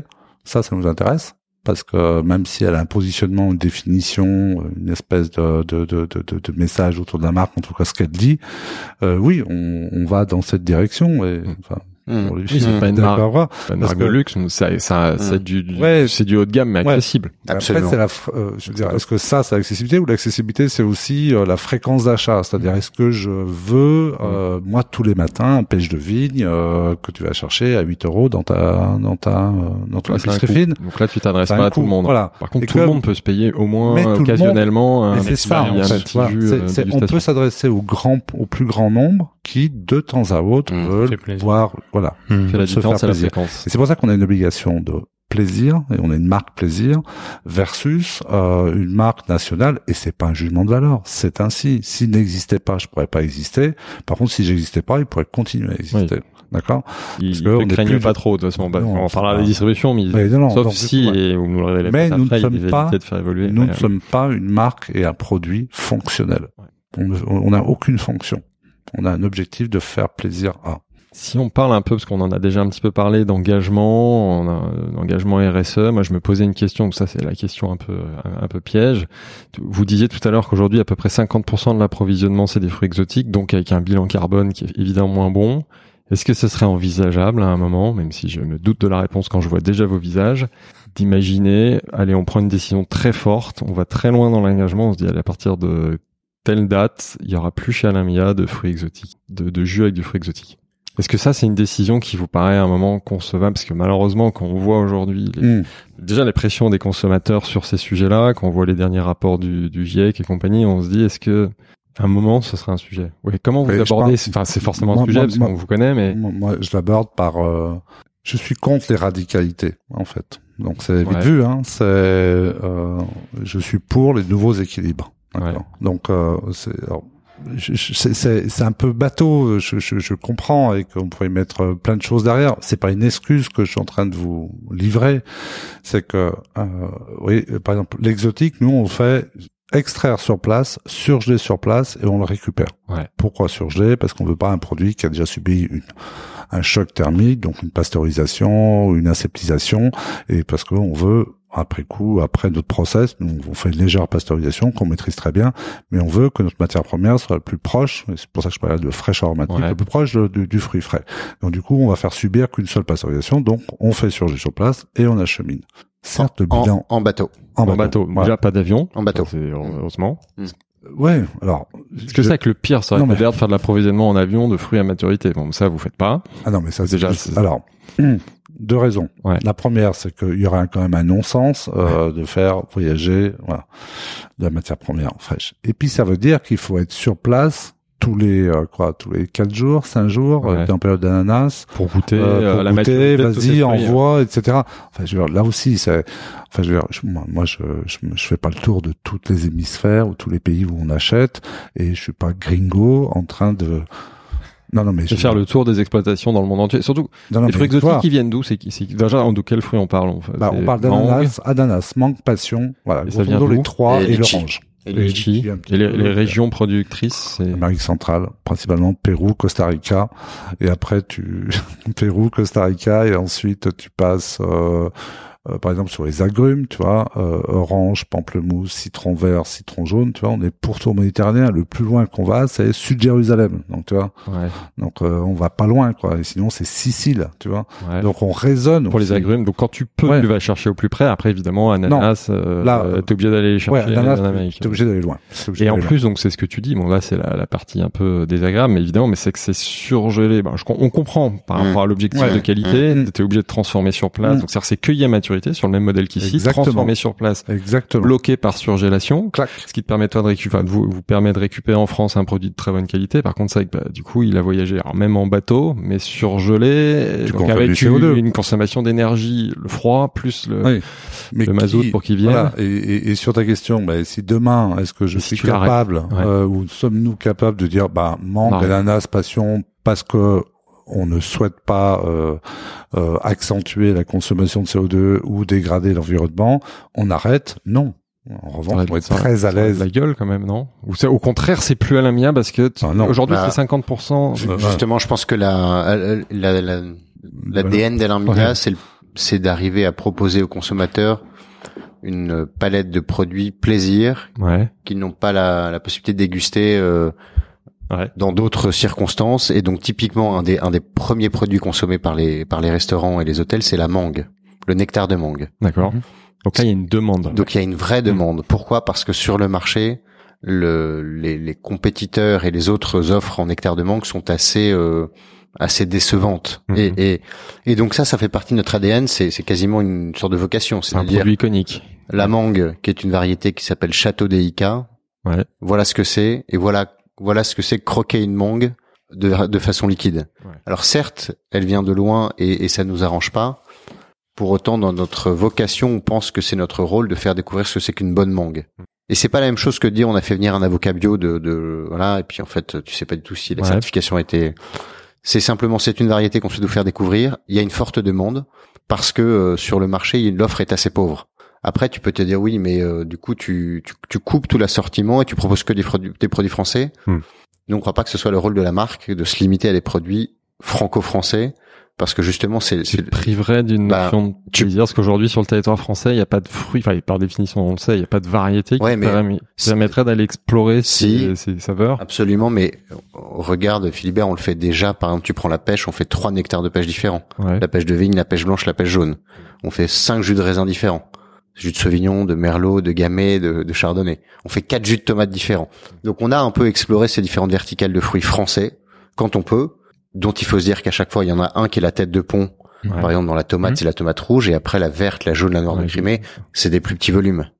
La mangue, c'est une très très grosse de mangue. L'ananas aussi, l'ananas c'est la première référence dans la restauration. Ouais. Parce que c'est un fruit exotique. Le, le, le, le sujet du fruit exotique, c'est qu'il fait un peu rêver les gens. C'est exotique. C'est exotique. Et donc, et, et en plus, l'autre, l'autre, l'autre point, c'est qu'on a une, client, une, une clientèle est très touristique, Mhm. qui fréquente les hôtels parisiens, et un américain, c'est bête à dire, mais il adore boire un jus d'ananas ou un nectar de mangue, parce qu'il connaît. Ouais. Donc il faudrait réussir à convertir le, le- le consommateur et le touriste vers des produits franco-français dont on est moins sûr qu'il aime. Mais mais il y a, y a quand même cette vocation de dire là où partout où tu vas dans le monde, tu vas retrouver ce Vous nectar. avez de quand même des objectifs de, de, de réduire, ou pas du tout. En fait, de toute façon, là, on est en train de comprendre qu'aujourd'hui, c'est dans l'ADN de la marque Anamia de proposer cette variété-là, cet exotisme-là. Donc, on a compris que c'était pas une euh, une priorité, que ça peut pas être un sujet, ou du coup, qui- c'est surtout un sujet Mm. qui vient Mm. s'opposer à, à des valeurs fondamentales de la marque. Mais est-ce que quand même il y a un objectif de réduire l'impact de cette et comment on peut réduire l'impact de cet approvisionnement dans les fruits exotiques aujourd'hui parce que c'est Bah, en disant qu'il est euh, qu'il est impactant. Parce que c'est au consommateur en fait de prendre la décision. Hmm. C'est à lui de dire bah on va peut-être pas acheter que de la mangue quoi. De temps en temps, on pourrait prendre de la pomme, du raisin, de l'abricot, de la Ouais. pêche quoi. ouais, Donc euh, baladons-nous dans la dans cette gamme ou dans cette collection ou dans cette marque ouais. et euh, de la mangue, eh ben on n'en prend que une fois de temps en temps et j'en consomme moins. À consommer donc pour nos auditeurs avec modération. Mais là, c'est Mais on doit avoir la nous, partie moins publicitaire de, de la Mia du podcast. Non, non, mais moins consommer, euh, si tu veux. euh, Enfin, euh, si, si cette prise de conscience est réelle et si vraiment beaucoup de consommateurs mesurent effectivement tous les enjeux qu'il y a au niveau climatique, etc., des On le sent. Hein. désordres, euh, voilà. Alors, il y a toujours la réalité de terrain, et il y a Mhm. toujours euh, Ouais. le sujet et Mhm. l'espace que Mhm. prend le sujet dans les Dans médias. On et dans, d'accord. et dans un podcast. On parlera du bio euh, Bien tout sûr. à l'heure. Effectivement, cette proportion inversée. Euh, cela dit, euh, on est quand même nous. Il y a une valeur à laquelle on tient tous. Et puis Olivier partage cet avis. On en a parlé il y a pas très longtemps. C'est la liberté en fait. Ouais. Voilà. Et donc nous, on veut être libre de dire, ok, tu peux prendre de la mangue chez nous, de l'ananas et de la passion. Par contre, voilà, attention, c'est ça vient de cet endroit-là, c'est surgé sur place, etc. Mm. C'est une ça- valeur, Mm. mais euh, voilà. Mais, on l'offre. euh, Bien sûr. Mais sans tomber effectivement dans une une euh, une radicalité excessive, c'est vrai qu'on peut aussi euh, se positionner comme une marque qui, qui qui facilite la prise de conscience ou qui qui Mm. a un discours un peu euh, Mm. euh, impactant auprès de son public, que ce soit les les, les revendeurs ou les ou, ou les, les clients finaux, parce que c'est vrai que c'est euh, c'est à la fois on est pris face à une demande, mais aussi à une demande qui qui soulève aussi parfois des tensions. Donc est-ce que vous voyez aussi comme une avoir une forme de responsabilité dans, dans, dans ce mouvement qui ne peut, qui doit être accompagné aussi quelque part. Alors, il est complexe. Oui, euh, absolument. Déjà en communiquant à nos clients l'origine des, de tout- tous nos produits. Ouais. Et, et, et c'est ce que dit Alain, c'est le client qui va découvrir que certains fruits sont français, d'autres non, prendra sa décision. Mhm. On a une transparence absolue sur l'origine de tous les produits, de Ouais. tous- tous les fruits. Ce qui n'est pas le cas de toutes les marques de jus de fruits. C'est écrit sur ouais parce qu'on dit on n'identifie pas les c'est pas écrit. terroirs. Non, mais- c'est pas donc écrit. il faudrait le faire. Mais nous, on le Ouais. fait euh, quasi systématiquement quand on va voir nos nos nos, nos Ah, vous, vous, ouais, vous, vous le faites. Ouais. Vous, vous le marquez sur Ouais, euh, aujourd'hui sur, voilà. le, le nectar de mangue. Il y a marqué mangue euh, originaire de. Non, Non. non, pas sur la bouteille, Ah, j'ai pas sur le site. Ah sur le site. sur le site ou sur la, Peut-être du le- coup faudrait le l'écrire. catalogue, Enfin, le rendre la- plus visible voilà. sur le produit. Ce qui est, mais ce qui est déjà un premier niveau d'information, ce qui est d'ailleurs en, en train d'être débattu sur la, le fait d'être, d'avoir l'obligation légale de mettre l'origine du fruit, Mhm. et ce qui sera par exemple pour les agrumes, ce qu'on n'a jamais, ce qu'on n'a jamais clémé, le- le- le- l'orange de Sicile. Et d'ailleurs, c'était un sujet que j'avais avec Alain de dire, mais si on vend ce jus d'orange à un certain prix avec ce niveau de qualité, il faut dire qu'il vient de Sicile Mhm. et non pas du Brésil ou de Floride. Et qui du coup a un- en plus là pour le coup a un, donc un impact carbone Exactement. moindre, autant l'afficher. Voilà. Comme le bio, c'est comme tu disais tout à l'heure. euh, exactement, c'est pour que des choses consommateur qu'on- comprenne, arbitre et, et comprenne et juge. Après, c'est notre boulot de médias, de, Voilà. d'en faire, enfin, d'éduquer les consommateurs et prendre conscience de ces enjeux pour qu'ils arbitrent. Parlons maintenant de la Ouais, de, la de la prod. production. Est-ce que euh, comment ça s'organise en fait? Est-ce que tout est véritablement euh, fait en interne? Est-ce qu'il y a des choses qui sont externalisées? Est-ce que vous pouvez nous en dire un petit peu plus? Alors, euh, on a parlé des fruits exotiques. Euh, les- donc les fruits exotiques sont extraits sur les lieux de production. Donc Oui. on, on Mhm. va dire chaque fois qu'on achète à l'étranger et notamment Costa Rica, euh, Pérou, euh, Réunion pour le litchi et euh, Sicile et euh, Israël. Ouais. Voilà, grosso modo, c'est c'est toujours assez stable de ce côté-là. Donc ça, c'est extrait sur place, surgelé, approvisionné chez nous, et ensuite nous on va traiter le produit pour en faire un jus ou un nectar. Tout converge à Valence. Tout Vous avez converge à un Valence. seul, une seule usine. Hein, Ah, une seule ça usine. Vous faites tout là-bas. Et tous les fruits frais euh, qui sont achetés donc en France euh, ou moi aussi euh, non tous les fruits frais sont viennent de France et bien tout cela aussi converge vers euh, Valence donc tout est traité à cet endroit-là parce qu'il n'y a qu'une seule un seul site de production et tout est ensuite euh, mis en bouteille et ensuite dispatché euh, auprès de, de nos clients. Justement, là, pour clarifier les choses, et quelles sont les grandes étapes de la production? Alors, d'abord d'un jus. Après, on, oui, on parlera du nectar. Mmh. Mm. Qu'est-ce que- bah, ça commence par le. euh, donc là, dans un jus, ça commence par le fruit frais. Les fruits Qui frais. est là. d'ailleurs un point de différence avec euh, la, la, la concurrence. Enfin, la concurrence. Une partie de la concurrence qui travaille avec des concentrés. Vous travaillez dans le cas du jus uniquement avec le fruit, c'est ça? Alors c'est pas la différence jus nectar qui fait qu'on utilise le fruit. Ouais. entier ou non, puisque tu peux faire un nectar à partir d'un fruit. Tu Ouais. fais du nectar à partir d'un fruit frais. Ouais. L'abricot, la pêche. euh. Mais au départ, le process c'est que t'as le t'as le fruit euh, qui arrive en palette pour le fruit frais, qui vient dans une piscine, qui est nettoyé, qui est trié D'accord. pour euh, mettre de côté les, les fruits qui sont euh, moins beaux ou qui moins voilà moins adaptés à la, à la production. Ouais. Et ensuite, ça part dans le processus de transformation avec deux process différents, soit un process de raffinage, c'est-à-dire, euh, c'est de raffiner la pulpe du fruit avec des petits trous de 0,8 mm qui vont te garder qu'une une, une partie très veloutée, très fine du produit, Ouais. ou alors un process de processus de décantation, de, de ce qu'on appelle une de centrifugeuse. Voilà. Ça, c'est deux procédés pour obtenir un jus. Ça, c'est deux procédés pour obtenir un jus ou un nectar. D'accord. Voilà. C'est l'un pour l'autre. Enfin, c'est ça. ouais. ouais, sachant que le nectar ira plutôt dans une raffineuse D'accord. et le jus ira plutôt dans une euh, le principe de centrifugeuse. D'accord. Voilà. Le, le procès, le procédé pour Super chaud ouais, à expliquer. Bah, à l'audio, ouais. ouais. On fera une, fera une version. On ira vous voir. On fera une version avec photo. Mais le- ouais, Ouais. c'est une centrifugeuse qui passe du fruit au jus. On- on- on- en fait, il faut peut-être remonter un cran au niveau réglementaire. En fait, un jus c'est pur. On regarde la réglementation, t'as le droit de rien rajouter. D'accord Tu presses, tu presses pas, tu broies, tu euh, tu, Mais la technique, ouais, tu, tu files, tu filtres pas, tu pasteurises, tu pasteurises pas. S'il est pur, c'est un jus. Un nectar, ça concerne les fruits pulpeux Ouais. ou peu juteux ou dont le jus n'est pas représentatif du fruit. qui est pas si bon. tu pas- presses ouais. un abricot, je te dis bien, si tu presses un abricot, tu obtiens un liquide acide, euh, peu aromatique, ouais, qui est pas bon. et qui représente pas le fruit. Donc tu vas dépulper ton fruit, Mhm. tu obtiens une Une purée. espèce de purée relativement dense que tu vas allonger avec de l'eau. Et dans cette, cet allongement d'eau, cette addition d'eau, en fait, tu vas recréer un équilibre sucre-acide. Donc et tu sucres et tu acidifies. Donc le Ça, un nectar, qui est différent du jus, c'est ça. C'est une purée pour les fruits qui peuvent pas, qui donnent pas des jus qui sont bons à la consommation Exact. directement. C'est une purée que tu vas rééquilibrer avec Ouais. un ajout d'eau et de sucre. Donc tu as un produit sans sucre ajouté et un produit avec sucre Voilà, ajouté. pur, le pur, le pur jus, on appelle ça un pur, Pur jus, il y a Ouais, pas de sucre Pur ajouté. jus, et à la différence du nectar. Et on a toujours tendance à croire, c'est c'est 9 consommateurs sur 10 il n'y a pas très longtemps, que les nectars étaient plus riches en fruits parce que visuellement, parce que Plus épais, plus, ils étaient plus ouais. qu'ils plus riches, plus gourmands. Alors, non, il y a de l'eau. Alors de l'eau. et du sucre. Et une fois que pas, tu pas mets du sucre, ouais. en fait, c'est un a priori, hein, présupposé. Et parce que tu remets du sucre, tu as un sucre ajouté. Nous, on travaille un sucre de betterave France. D'accord. Donc, si on n'est pas, on utilise la raison et le bon sens, Bien on va pas aller chercher du sucre de canne à l'autre bout de la traverse la planète. planète, c'est bien. Ça a quoi? Rien, quoi. Alors que le premier producteur de betterave en France. En plus, le sucre de betterave, ne c'est pas de gros raffinement puisque c'est pas un sucre brun. C'est, je rappelle que c'est un sucre blanc Ouais. en fait. Et, euh, et donc du coup, euh, on imagine que le nectar en fait est plus sucré, alors que bien souvent les nectars sont moins sucrés que les jus qui n'ont pas de sucre ajouté, D'accord. Parce que généralement ça traite des fruits en fait qui sont plutôt à des taux euh, relativement plus bas.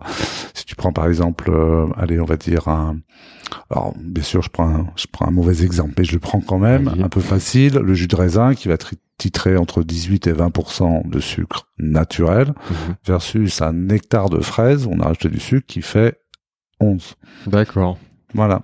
Et donc finalement, le process de fabrication d'un pur jus, c'est assez simple. On prend le fruit, on, en, on, Alors, comment tu dis le, le terme c'est quoi? C'est on l'ex non on extrait non comment on dit? C'est un décanteur. Un décanteur. C'est un principe de So- centrifugeuse. Par centrifugeuse, on Voilà. obtient un jus. Donc On en obtient fait, un le jus. gros de la valeur ajoutée, là, c'est juste pour comprendre Mm, la production. mm, le gros mm. de la valeur ajoutée, il est quand même sur le sourcing, la sélection. Mm. Après l'outil, j'imagine, qui se calibre euh, euh, le réglage de la centrifugeuse, mais le gros du boulot, c'est quand même en amont le- la sélection et le. Est-ce qu'il y a d'autres étapes, filtration, des choses comme ça ensuite? Non. Pasteurisation Oui, pasteurisation. obligatoire, parce que sinon, qu'est-ce qui se passe Parce Bah, que le sinon, produit est ton, pas stable. ton jus peut tenir entre 6, à partir de 6 heures, il peut commencer à, dé- à dévier, quoi.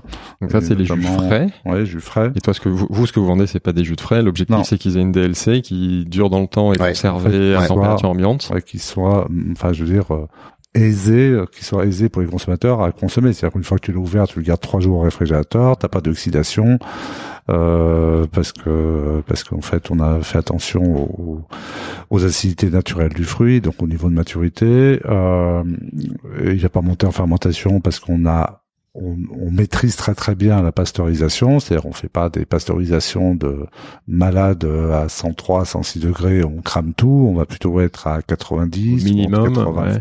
On est hyper borderline, mais parce que les on veut pas températures qu'il y ait dépendent du, des, Ouais. des de recettes, enfin des, des fruits, parce Ouais, que c'est pas des des, fruits, recettes. des taux de sucre et des acidités. Ouais.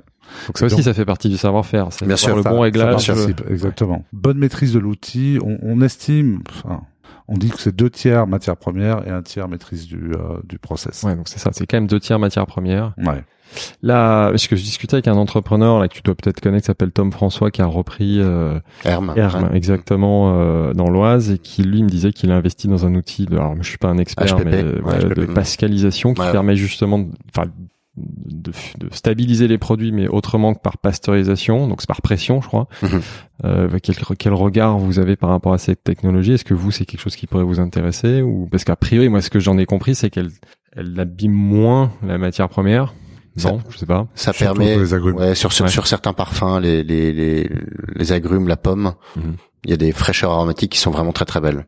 Et, et que qu'on connaît très bien Tom, et quand on Ouais. goûte ce- ce- ces jus, euh, Ouais, je- moi, il m'a fait goûter des Voilà. trucs ça que Et- tu- pour le coup, et c'est pour ça que je pense à lui parce que même, enfin, tu as vraiment l'impression Ouais, de croquer le fruit ouais. Mais Ouais. ce qui est, ce qui est aussi. pour le coup moins le moins possible ou moins facile sur d'autres types de fruits, type euh, les fruits rouges, les fruits à noyaux, sur lesquels tu, tu vraiment ce qui compte c'est la matière première. Mm. Le process de pasteurisation est, est, est moins fondamental que sur les agrumes, sur lesquels un jus frais sera toujours au-dessus d'un jus ambiant qui a été pasteurisé. C'est d'ailleurs pour ça qu'on aime communiquer et présenter nous euh, plutôt d'autres produits que l'orange qui sont vraiment iconiques de la marque, la pêche de vigne, euh, la tomate verte, euh, le Où là, la pasteurisation a moins de. Où là, elle a moins de- négatifs, on va dire. Enfin, de, oui, d'effets négatifs. Mais, et vous, vous pourriez, après, je crois que c'est un énorme outil, hein, ça coûte euh, une ouais. blinde, il faudrait, voilà, ça fait pas partie aujourd'hui des priorités, surtout si tu dis qu'en effet, je le comprends, ça aura un bénéfice que sur une toute petite partie de la gamme, qui est pas ce que vous mettez en avant. On n'est pas organisé pour d'un point de vue euh, commercial et logistique, c'est-à-dire que ces jus-là ont une DLUO qui est beaucoup plus courte. D'accord? Oui, parce que lui, c'est en frais, hein. Ouais, ça, c'est du frais. Alors que vous, c'est pas le cas, ouais. Nous, c'est pas le cas. On a deux ans, deux à trois ans de DLUO. Ah, donc, c'est-à-dire la pascalisation ne permet pas une conservation température ambiante et euh, longue. Exactement. Donc c'est moins efficace quand même. Voilà. Et l'autre sujet, c'est qu'on exporte. On a à peu près même produit, euh, en fait. 30% de notre activité à l'export, qui peut se faire que parce qu'on a des produits qui ont une qui est plus longue. Lui, ça lui permet par rapport à un produit frais quand même d'avoir une DLC un peu plus longue, mais il aura jamais la longueur de DLC que la vôtre. Donc c'est vraiment trois produits différents. Mm, mm. Très bien. Et donc après, il y a la mise en bouteille. Euh, Et se fait chez vous, ouais, et- dans- juste avant, vous, Ouais. vous, vous mettez des additifs, du coup, dans, dans Ben, vos recettes? T'as que dans les nectars en fait que tu es obligé d'a- d'acidifier pour Mhm. euh, récupérer en fait ton équilibre sucre-acide que tu as naturellement dans ton euh, dans ta pulpe, dans ton fruit. Euh, Enfin, chaque fruit quand il mûrit en fait a- voit son taux d'acidité descendre. C'est le principe dans le vin et trouver Mhm. les bonnes euh, les bons équilibres et ton taux de sucre monte. Donc euh, quand on fait par exemple une pêche de vigne euh, qui est à X en acidité et X en sucre, en fait, quand on, on la traite en nectar parce qu'on la traite qu'en nectar, euh, le jus de pêche de vigne n'existe pas et n'est pas réalisable. Euh, et bien en fait, dans cette partie-là, on va resucrer dans la même proportion, en fait, la Mm. partie haut dans la même proportion que le que que, le, que la pulpe et l'acide. En fait, on va prendre de l'acide citrique et de l'acide ascorbique. L'acide ascorbique est un antioxydant, c'est vitamine C Ouais. qui va éviter l'oxydation, donc il va consommer l'oxygène à l'intérieur de ton de ton produit. Et l'acide citrique. Voilà, et ton acide citrique en fait, c'est un voilà. C'est pas un élément naturel parce qu'on pourrait prendre du jus de citron. Ouais. En Mm. fait, le problème c'est que le jus de citron va aromatiser euh, ton produit, ta pulpe, Ça, et donc va faire une déviance aromatique. Mm. Sauf quand c'est possible.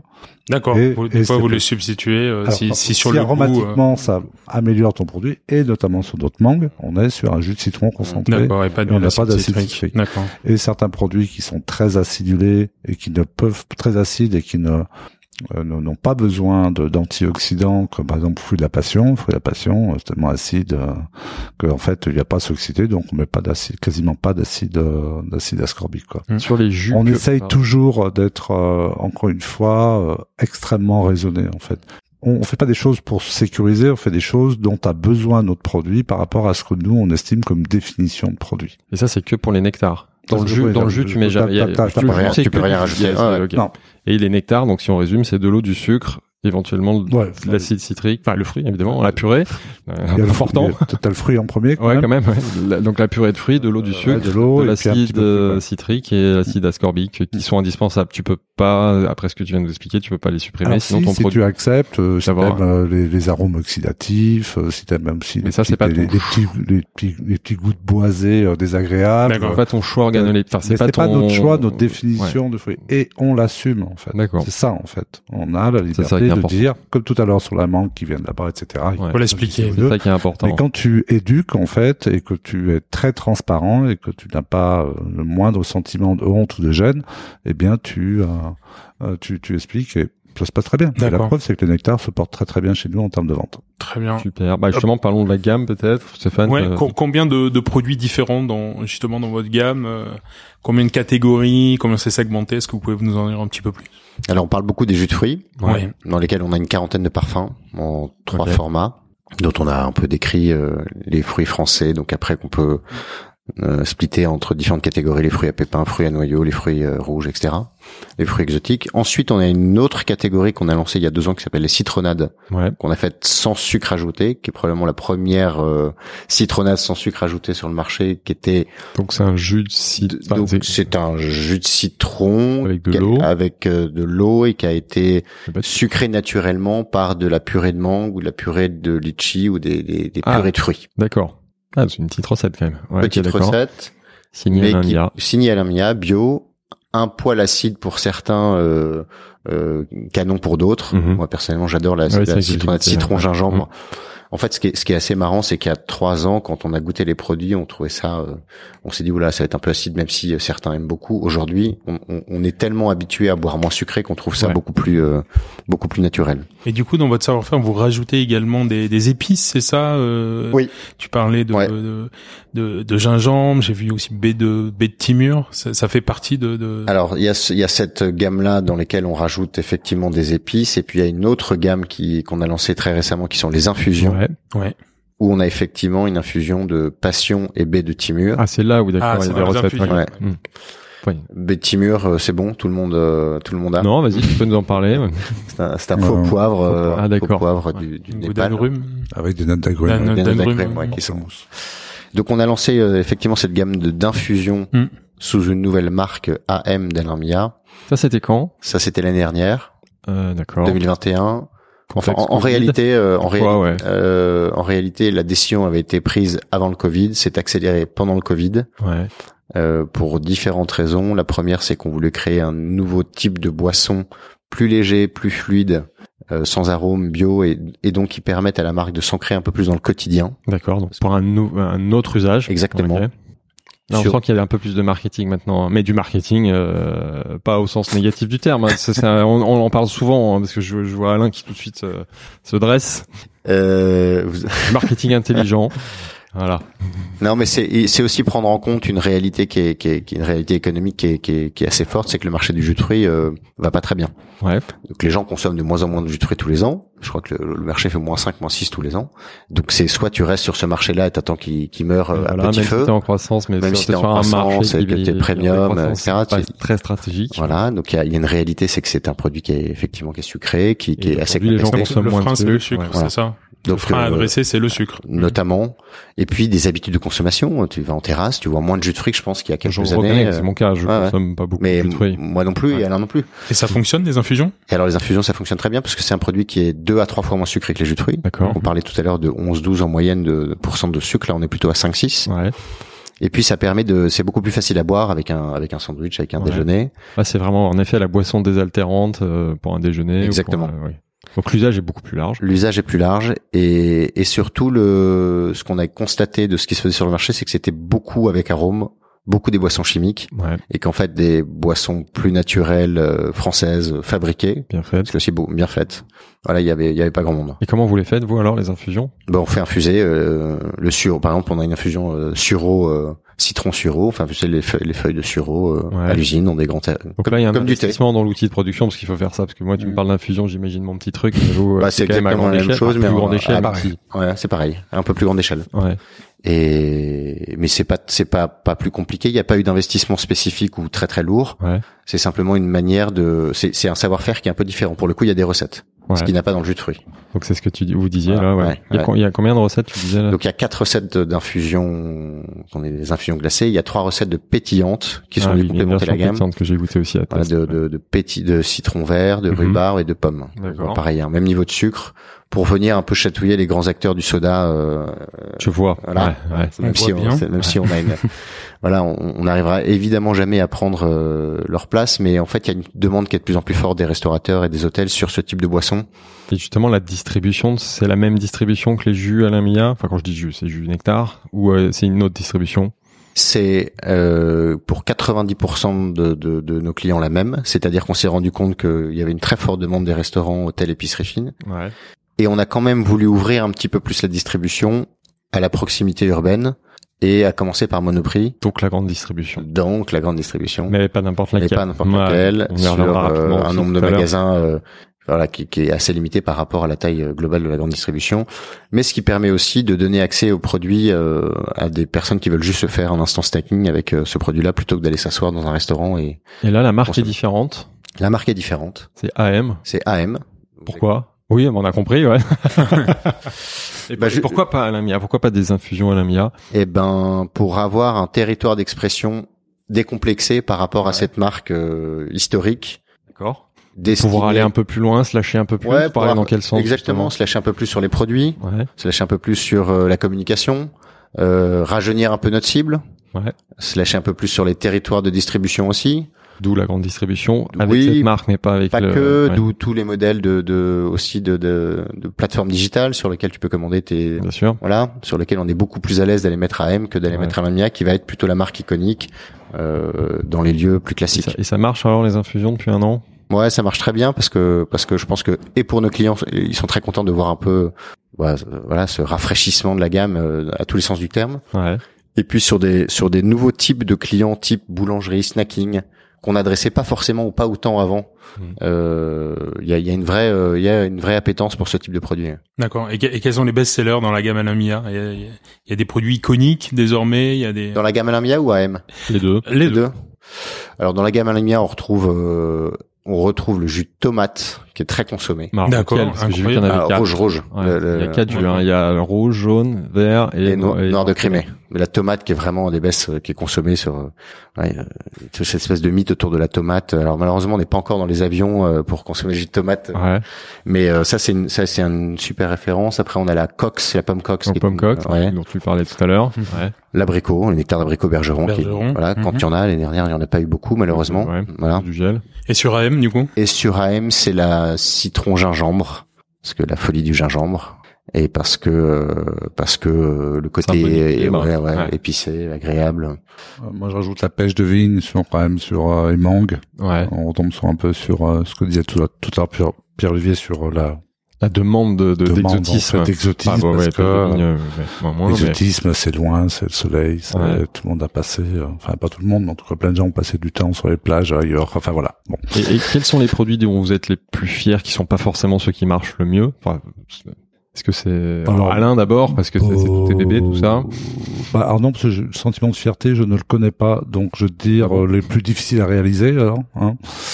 Euh, il y a deux sentiments que j'arrive pas à ressentir, c'est fierté et jalousie. Donc, euh, Ah. ce qui est très agréable parce que ça. rend plus, euh, plus facilement heureux. tu, dois être plus heureux, c'est sûr. Euh, mais je blague pas en plus. Naturel ou c'est que t'as travaillé ça? Là, c'est la non, partie non, un peu psycho. euh. Non, non, non, naturel, franchement. Ouais, T'as de la chance. Mais pour dire plus fier, non, mais celui qui nous a peut-être euh, qui me surprend encore et, et, et- ou qui était plus difficile à réaliser, quoi, qui a demandé plus de travail, on va dire.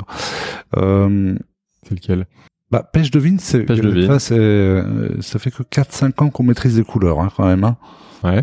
Donc, euh, c'est La un- couleur du produit je fini date. hein. Ouais. Ouais, euh, c'est-à-dire euh, une couleur qui soit euh, déjà assez lumineuse, assez profonde et en même temps qui tienne dans le temps. Ouais, ça fait que 4-5 ans. Donc tu vois, t'as Donc là, il y a 15 du- ans il y a du euh, entre les variétés. euh, Enfin voilà, ça a été Et chaud. Et après, celui que j'aime beaucoup, moi, c'est- j'aime beaucoup la mandarine euh, de Sicile. Ouais. Voilà, une petite variété. La Tardivo di Ciaculli, ça c'est magnifique. quoi. C'est un petit coup de cœur. euh, Et toi, Pierre-Olivier, tes coups Voilà. de cœur, tes fiertés dans la gamme? Alors moi c'est la, moi un c'est la, c'est la, la framboise, le nectar de framboise maker, Ouais. seul ou avec un, un prosecco Ah ou ouais. un champagne. Cocktail, alors. Un, un petit cocktail où Ouais. tu mets euh, Mm. euh, deux Ça, tiers de champagne, un tiers de un tiers de, de, de, de framboise et ça te fait le, le je crois que ça s'appelle le Rossini ou le Ah bah oui. l'équivalent du. Bellini. euh.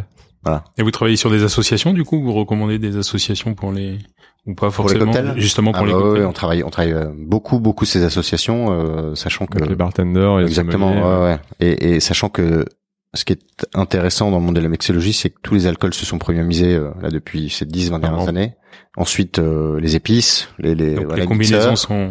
et là commencent à arriver euh, les jus de fruits. Oui, c'est que les, les, les barman, les bartenders, les mixologistes cherchent des belles matières premières et, Et- des belles et- purées, des beaux exactement. nectars euh, Donc, pour faire des bons cocktails. Soit ils le font eux-mêmes, mais ça leur prend toujours le temps euh, de main d'œuvre. Ouais, soit ils prennent une nectar de framboise ou un nectar de fraise ou de ou un passion pour faire voilà et, et, ça fait des ça fait des cocktails qu'on souhaite nous assez simples, Ouais. jamais trop compliqués parce qu'en Mm. fait sinon c'est compliqué à faire à la Ouais, c'est un assemblage de 3-4, enfin de Trois. deux, deux ingrédients, Ouais, trois ouais, ingrédients, on a Maxi, c'est très bien. Ouais. Trois maxi, ouais. Ou tu peux imaginer le par exemple le Bloody Mary mais avec de la tomate verte qui serait un Green Mary donc euh, Do it yourself, tu te Voilà, fais ton, cocktail à la maison. c'est avec, sympa. euh, Exactement. Ok. Par- parlons maintenant un peu de, de distribution. Où est-ce qu'on trouve aujourd'hui les produits euh, à la donc on les trouve euh, dans le CHR donc café hôtel restaurant Ouais, Mhm. à peu près 60 euh, 70% de notre notre activité d'accord. Euh, et ensuite dans Combien, combien de points de vente en tout? Alors euh, dans le dans le CHR je pense qu'on en a à peu près euh, 4000 Ouais. En Et à- France et à l'étranger? Euh, bah, alors En que France. France pour l'instant France ouais, Mm. parce qu'on a moins de visibilité sur nos clients à l'étranger puisqu'on passe par des distributeurs Ouais, d'accord. Et après, on a euh, un tiers de notre activité ou 20% sur le retail traditionnel, donc les commerces de bouche, épicerie fine, caviste, fromager, primeur, même boucher, qui vendent des voilà. Donc ils sont vraiment des commerces euh, voilà traditionnels qui vendent un complément de leur gamme. Ouais. Enfin, le jus de fruits est un complément de gamme. Et les CHR, par exemple, les, les hôtels, c'est quel type d'hôtel? C'est plutôt des hôtels euh, haut de gamme, des, des 4-5 étoiles ou c'est tout type d'hôtel?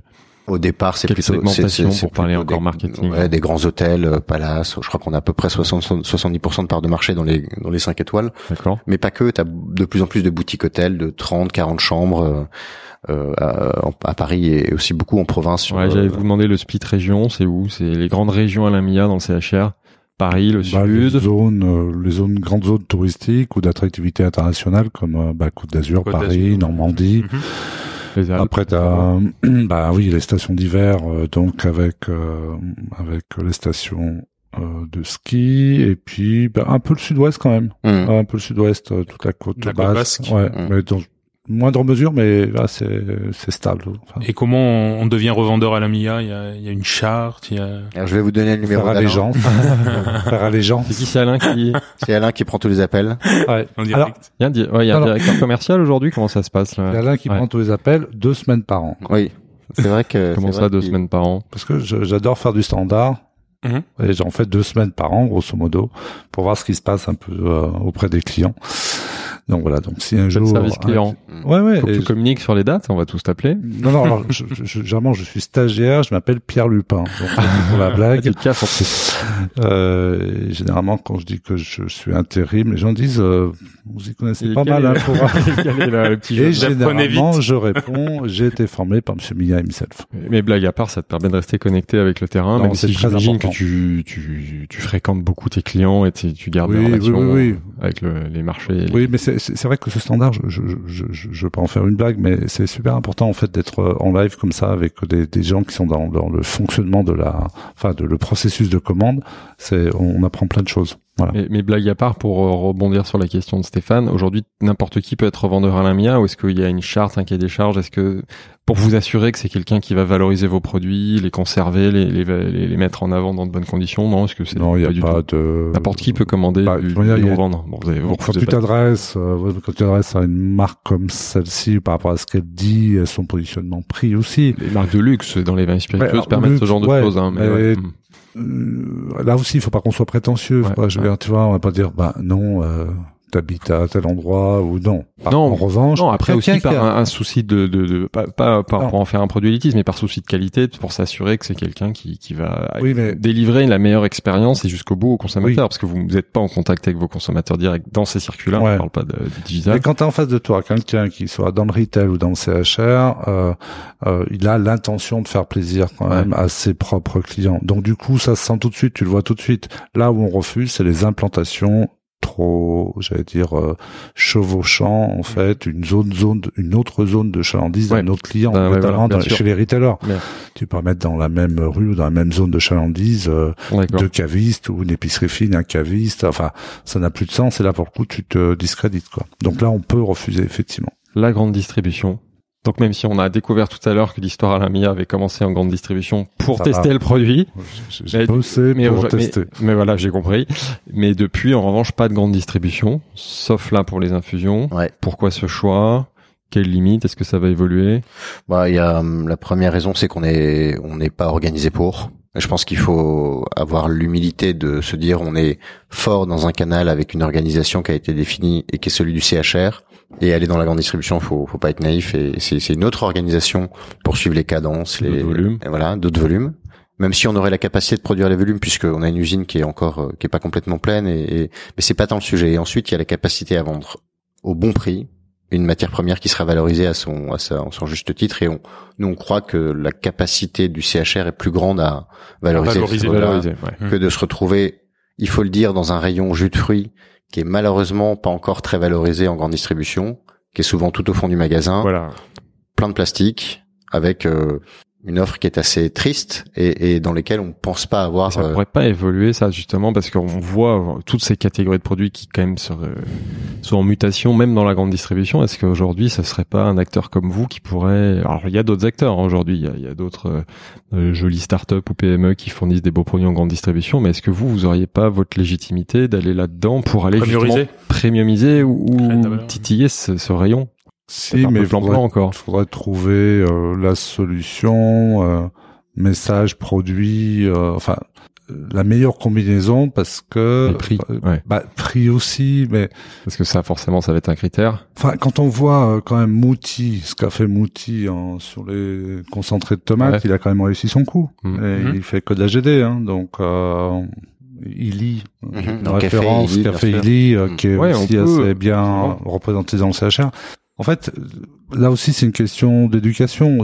Il faut, alors, c'est encore euh, moi qui vais parler du temps qui passe, euh, qui est mon meilleur ingrédient, mais euh, Intéressant en même temps. mais ouais, mais en, en même temps, je, je pense qu'il y a un temps pour tout. Mhm. Là aujourd'hui, euh, comme l'a dit Pierre Olivier, cette deuxième marque quand même en fait s'inscrit plus dans le quotidien, donc il nous faut des points de vente qui sont fréquentés quotidiennement par des consommateurs actuels historiques de Alamia, mais aussi des nouveaux consommateurs qu'on va les recruter. Peut-être un peu plus de street food ou des choses comme ça. Voilà, pas forcément la grande distribution Mais il y a- à ce stade. Voilà, il y a, il y a encore quand même aussi le marché du snacking, Ouais, qui voilà. a des points, enfin des rôles qui Mhm. peuvent être des relais très intéressants et pour Alamia, mais et pour euh, AM, quoi, hein, avec lesquels on déjà on collabore. Mais la grande distribution, peut-être que ça viendra, peut-être, fait pas partie mais des c'est plans, pas, c'est pas, c'est pas dans. C'est pas dans le plan moyen terme. Non, là, je non, regarde non, Pierre-Olivier. Non. Il n'y a pas un petit fichier alors, Excel euh, avec les chiffres dans 5 ans où on intègre, on booste un peu plus la grande distribution. alors non, pas du tout. Le, le seul truc qu'il faut quand même dire, c'est que quand on s'est retrouvé le, le 15 mars 2020 avec euh, toutes les commandes Ouais, qui sont tout- arrêtées tout- du jour au lendemain, Avec le confinement, Parce que CHR, pour le coup, le 70% CHR, de votre distribution qui s'arrête. Et je me rappelle, on avait fait un épisode à distance à Exactement. avec Alain. mais même mais même le même, même le retail traditionnel puisqu'on n'était pas du tout en produit essentiel. Ouais. Là, on s'est dit oulala, attention, attention, on est monocanal, Ouais, c'est dangereux. euh, Enfin, monomarque, monoproduit. Essayons de diversifier un tout petit peu pour pas qu'on se reprenne le même la même violence de crise euh, Mhm. quelques années plus tard. Donc on n'a pas de on n'a pas d'a priori, euh, je veux dire, et, et surtout quand tu vois les grandes mutations de la distribution aujourd'hui avec tous les, les nouveaux modèles, le simple fait est que le marché dans lequel on est est suffisamment profond, le CHR, le retail traditionnel, a le digital. Beaucoup à faire. Bien sûr, il y a beaucoup à faire et on a aujourd'hui on a 5 6 000 clients. Je crois qu'en tout il y a je sais pas combien, je crois qu'il y a 15 000 restaurants à Paris. Je crois qu'il y a 30 000 boulangeries en France. Il y a un C'est marché. là, le, le, le gâteau, enfin le, le, la cible, elle est encore là. Il y a encore beaucoup à faire avant de rentrer, enfin avant de s'attaquer à la grande distribution, même si ça pourrait être un, un sujet. Comment comment organiser la, la force de vente à la MIA aujourd'hui? Vous avez des commerciaux? On a des commerciaux en ouais, on a des commerciaux intégrés. On a une équipe Ouais. de un Combien? petit peu moins de 10 personnes.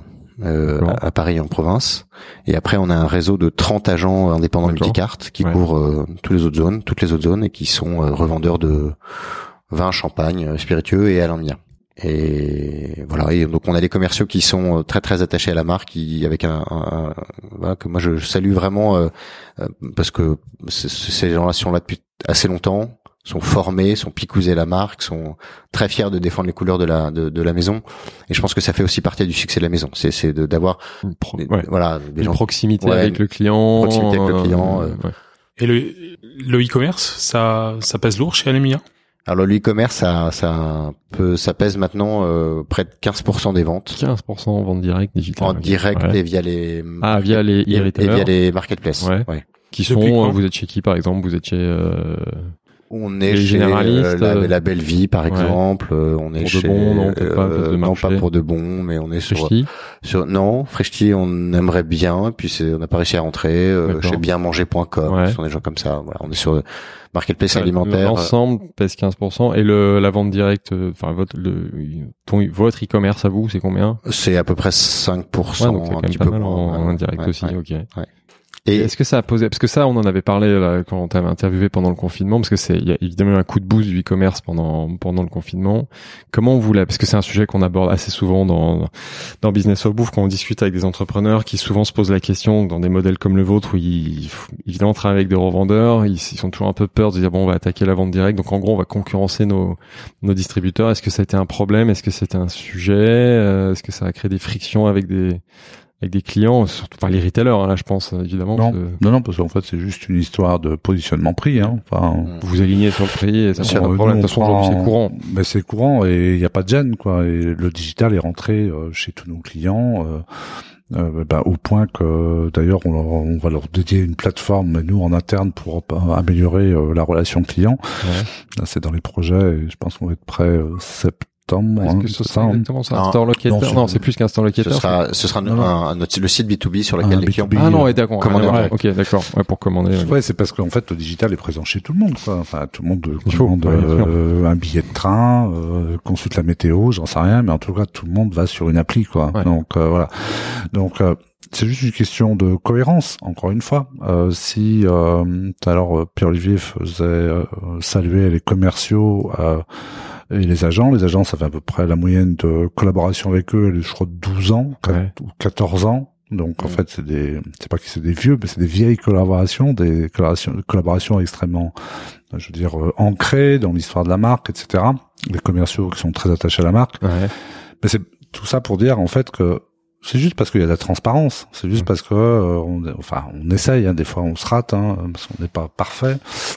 Mais euh, si on est cohérent dans ce qu'on dit, ce qu'on fait, le message, etc. Euh, quelque part, en fait, tu peux dire n'importe quoi pour que tu sois cohérent avec tes fondamentaux. Et donc, si on est cohérent à faire du digital, eh ben, en fait, faut le faire avec euh, des prix de vente qui ne vont pas gêner, abîmer la relation que tu as avec tes retailers, quoi.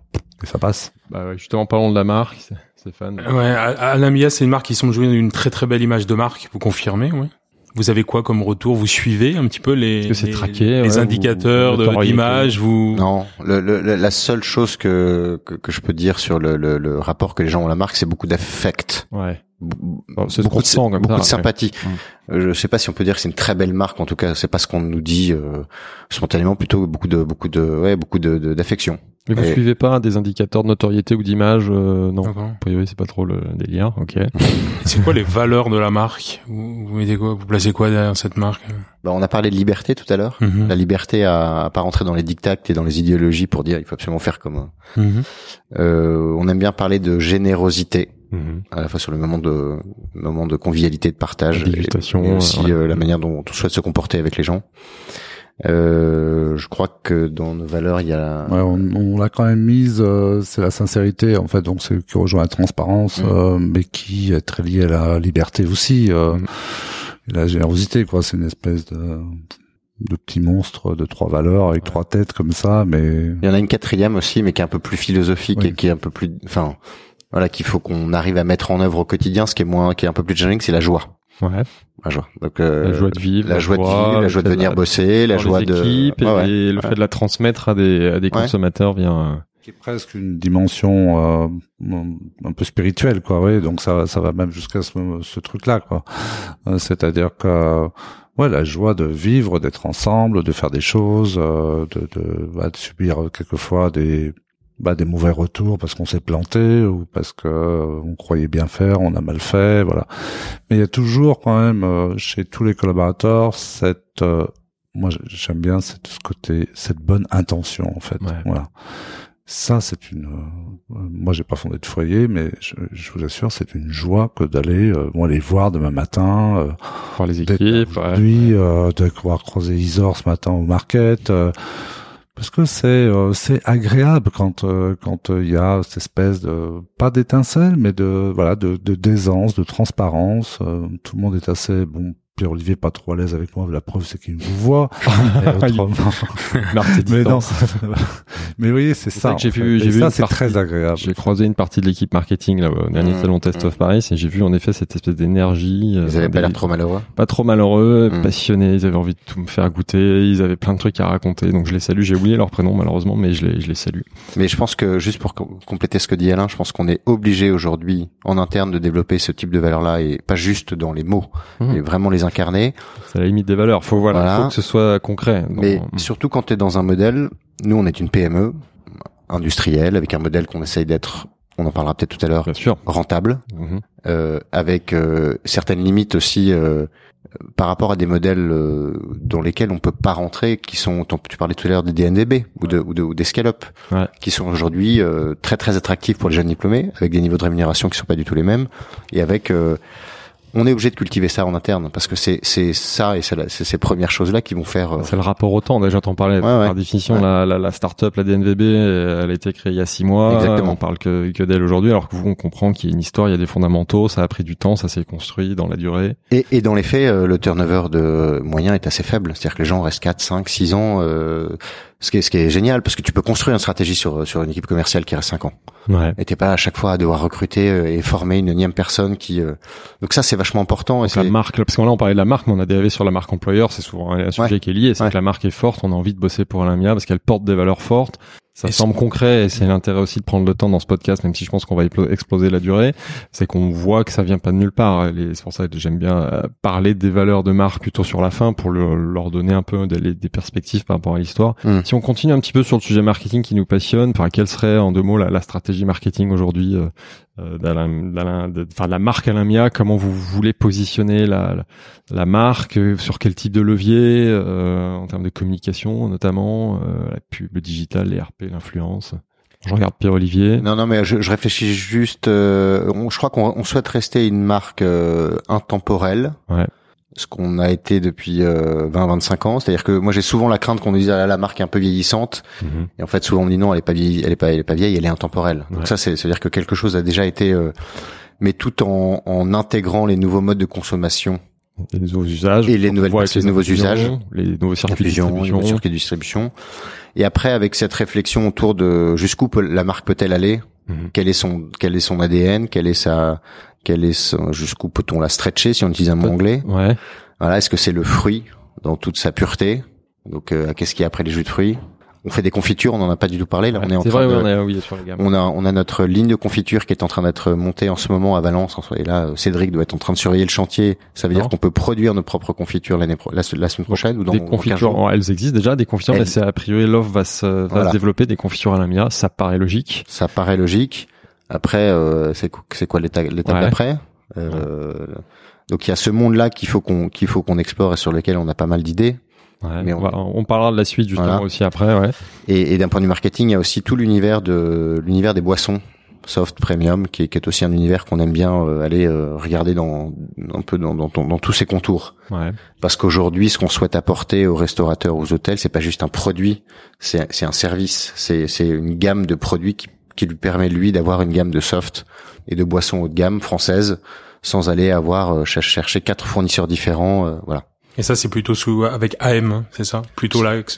Ça, pas, Pas pas forcément. forcément. Pas forcément. Ça peut être euh, AM ou Alain Millard. D'accord. C'est vrai qu'on on voit que le secteur des boissons en CHR il est dynamique. On a beaucoup parlé euh, ces dernières années, d'ailleurs, du développement des, des, des boissons non alcoolisées. Il y a une vraie demande aujourd'hui pour ça, et c'est clairement vous vous vous positionnez là-dessus sur euh, comment retrouver le plaisir d'un d'un cocktail, d'un d'un spiritueux, d'un- d'une boisson alcoolisée sans avoir euh, évidemment l'alcool. qui Pour plein de Exactement. raisons, certaines personnes peuvent pas ou veulent pas. euh, Mm. Exactement. Euh, vu qu'on va devoir un petit peu avancer parce qu'on est quand même vraiment euh, à la bourre, est-ce qu'on parle euh, encore de la communication? Non, je pense qu'on peut pas. On peut parler de l'activité. C'est la partie chiffre, c'est ce qu'on aime dans Business of Bouffe. Un, un Lamia en chiffres, ça donne quoi? Alors com- combien de salariés déjà? Bah, je les compte pas tous les matins, mais je crois que y a à peu près 45. Ouais, une quar- 45 une quarantaine. salariés. Ils Ouais. sont où majoritairement à Valence Ouais, Quelle est la 30, répartition Trentaine à Valence. Donc en prod et, et et après administratif. et euh, commerciaux. Entités commerciaux. et Paris. Et un bureau à Paris. Donc Mm. Olivier tout seul à Paris. Voilà, non, un bureau. Non, pas tout Une seul. dizaine de personnes à Paris. Le marketing, il est où Il est à Paris, Paris. il est Mm. À Paris, ok. Mm. Ah, Donc les filles que j'ai croisées sont à Paris. Pauline et Isor sont à Paris. Ok, Euh, ouais, voilà. Deux personnes les, au prénoms que j'avais oubliés, pardon pour elles. On les salue, parce que je crois qu'il y en a une de- Mm. qui est fan de Business of Bouffe. Euh, combien de bouteilles par an euh, à la Mia tout, tout produit confondu, donc infusion, Alors, nectar et jus. tout, tout modèle, toute recette confond, tout format et toute recette, euh, j'allais dire 6. Ouais, 6-7 millions de bouteilles. Ouais. 7 millions de bouteilles quand même. Ok. Et ça donne quoi en chiffre d'affaires Atterrissage à 15 cette année. 15. J'avais lu 12, donc 15 cette année, donc ouais, ça Mm. va, c'est Mm. plutôt, Mm. plutôt dynamique. Et la répartition de ce chiffre d'affaires par, euh, par catégorie de produits? Non, déjà France export 30 Bon, France 70. Export d'abord, ouais, Ouais. 30-70, ok. Et par catégorie de produits, les jus, infusions, nectar, je sais pas si vous avez Oh. Bon, ouais, près, 60, euh, 70% jus et nectar, 10% sur les nouveaux, nouvelles boissons, Mm. infusion, citronnade, Ouais. et 20% sur les confitures. Et la croissance, elle vient d'où? Plutôt les infusions ou tout est en croissance euh, équivalente à peu près? Tout est en croissance, euh, tout est en croissance équivalent. Mm. Ouais, à peu Le près. e-commerce, tu nous as dit, euh, à peu près 15% au global, 5 en, en pur e-commerce. Mm. L'international, tu nous as dit 30%. Résultat? T'en parles, hein, vous en parlez, ça, ça c'est non? On est, on a, résultat, Rentable? résultat Ouais, on est rentable. On est rentable. vous êtes Non, on est rentable. rentable. Bon, on a la, on a la chance de pouvoir vendre à un prix euh, Ouais. euh, assez élevé. Le, non, alors après, non plus sérieusement, en ce moment, c'est très, Ouais. c'est assez compliqué. On se prend quand même des, Ouais. Bah, des, des hausses des sur le verre. On, on a pris des- ouais. 30% sur le verre. Sur les matières premières, l'année dernière, avec le gel, on a, on a des hausses de cours qui sont euh, très très importantes. Donc, Jusqu'à 400%. ouais, donc, donc, en des fait, euh, vous passez en partie euh, à vos clients, mais j'imagine pas en totalité, donc une réduction des marges. Oui. Ouais. donc il faut arbitrer avec euh, ces phénomènes-là et, et Mm. je- Et c'est- quel est le seuil psychologique et jusqu'où Ouais. tu peux aller sans être non plus déconnant dans les prix et surtout quel est le niveau de service que tu apportes derrière? Si t'es cher, il faut que tu sois irrépro- irréprochable en service, Mm. en, en capacité à livrer vite, bien euh, Mm. sur le, le- la commande en- en- dans son intégralité. euh, ça c'est indispensable. Sinon, euh, De toute façon, le positionnement premium, c'est ça. C'est-à-dire qu'aujourd'hui, vous livrez la meilleure qualité produit, service, ouais. et le prix doit être moins un sujet parce Ouais, que le- la personne qui est en face connaît la valeur de ce service-là et doit moins discuter du prix, même si évidemment, faut rester raisonnable. Tu regardes le prix quand t'es mal servi. Ouais. Comme un restaurant. Tu, au restaurant, tu, tu, si t'as bien Si mangé, t'as une- même pas combien t'as payé. Si t'as une En expérience fait, incroyable, t'es moins incroyable. ouais. En revanche, quand si t'es déçu, tu dis en plus j'ai payé ça. mm. Voilà, bah, c'est le même principe en fait. Donc là, le DG, pour le DG, il y a un sujet sur la rentabilité dans le contexte actuel. Qu'est-ce qui, Pas que pour le DG. pas, pas pour le DG, je me doute. je doute que je suis un peu au courant des, Euh, des chiffres.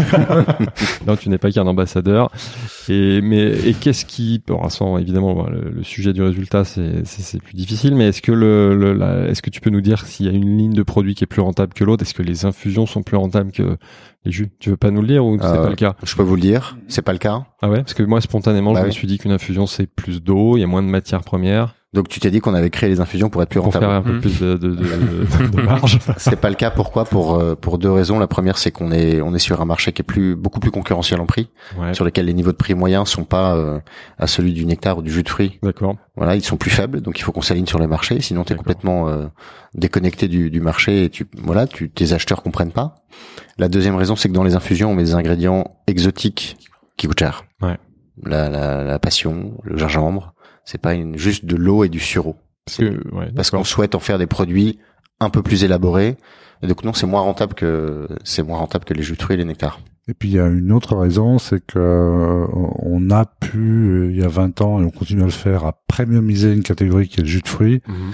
La premiumisation d'une infusion, euh, Ça va être compliqué Bah, plus ce circuit-là en disant vois. euh, je vais sortir un produit à 50% plus cher. Quoi. Et, ça- le sachant que euh, en plus on va dans une catégorie, enfin, dans des canaux en fait qui sont qui n'ont pas des des, euh, des des capacités à premiumiser Mm. facilement. hein. Enfin, tu peux pas avoir une euh, une snacking, amplitude de prix en boulangerie euh, ou tu vois en snacking. Pour le euh, déjeuner, tu vas pas leur dire, boucher, euh, euh, voilà, la boisson, elle dit 10 ouais. balles, quoi. non, ça c'est pas jouable en fait.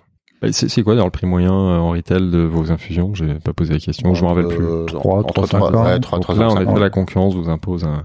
Donc du coup, là, mon fantasme de tiens, ce produit doit être celui qui m'a qui est le plus rentable, pas du tout. Ben non. Bah voilà, mais c'est pour ça que je fais un podcast, c'est pour on, on pensait aussi, hein. et- Ouais, non, non, mais euh, justement pas. Ah, mais, mais d'accord. donc, donc, il faut qu'on compense ça par du volume. D'accord. Est-ce qu'on parle de la suite euh, pour vous? Est-ce que vous pourriez nous dire voilà quelle est la vision de l'avenir de la maison euh, à la MIA Quels sont les grands axes de développement, les enjeux pour la suite? Là, je regarde les deux qui commencent. Ah, euh, Alain. Vas-y. Ah non, Ah, donc c'est moi qui commence. ah, c'est toi, c'est le, c'est le- c'est Euh, le président.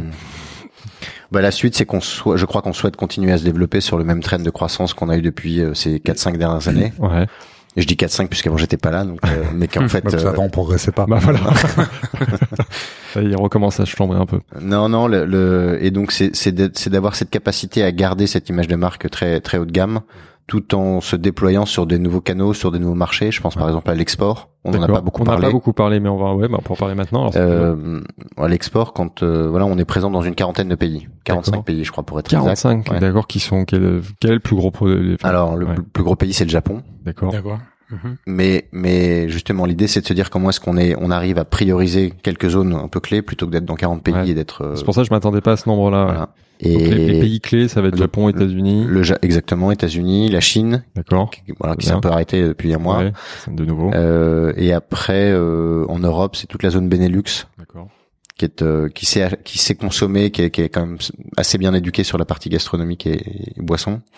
Et puis Là, le euh, modèle, c'est des agents, ce sont des distributeurs. des distributeurs. Des distributeurs, ouais. Ouais. distributeurs de soit de food euh, plutôt haut de gamme, donc euh, dans le caviar, dans la truffe. Par exemple, à Hong Kong, on a un distributeur qui vend euh, essentiellement de la truffe et du caviar, D'accord. mais qui va avoir les hôtels, les grands hôtels de Donc là, Hong c'est le même type de client, c'est du CHR. Exactement. Haut de gamme. Ouais. Ok. Au Japon, c'est un peu différent. Ils ont un modèle retail qui est pas celui de la grande distribution ou de l'épicerie fine. C'est un modèle un peu hybride entre les deux, sur des petits magasins euh, qui sont qui maillent. Enfin, je sais pas si vous connaissez ce pays. Si tu connais. Pas, pas personnellement, non, malheureusement. Voilà. Mais euh, ils arrivent à vendre euh, très bien des produits à un bon niveau de prix sans être dans et c'est pas de la GD, c'est un peu au milieu donc c'est très intéressant c'est très que adapté à votre offre. euh, exactement. Et donc sans avoir cette mauvaise image de, de- du retail de masse et en même temps en étant quand même capable de toucher euh, euh, c'est pour ça que le marché du le Japon est un, un très bon marché pour nous. Donc l'international est un axe de développement. Oui.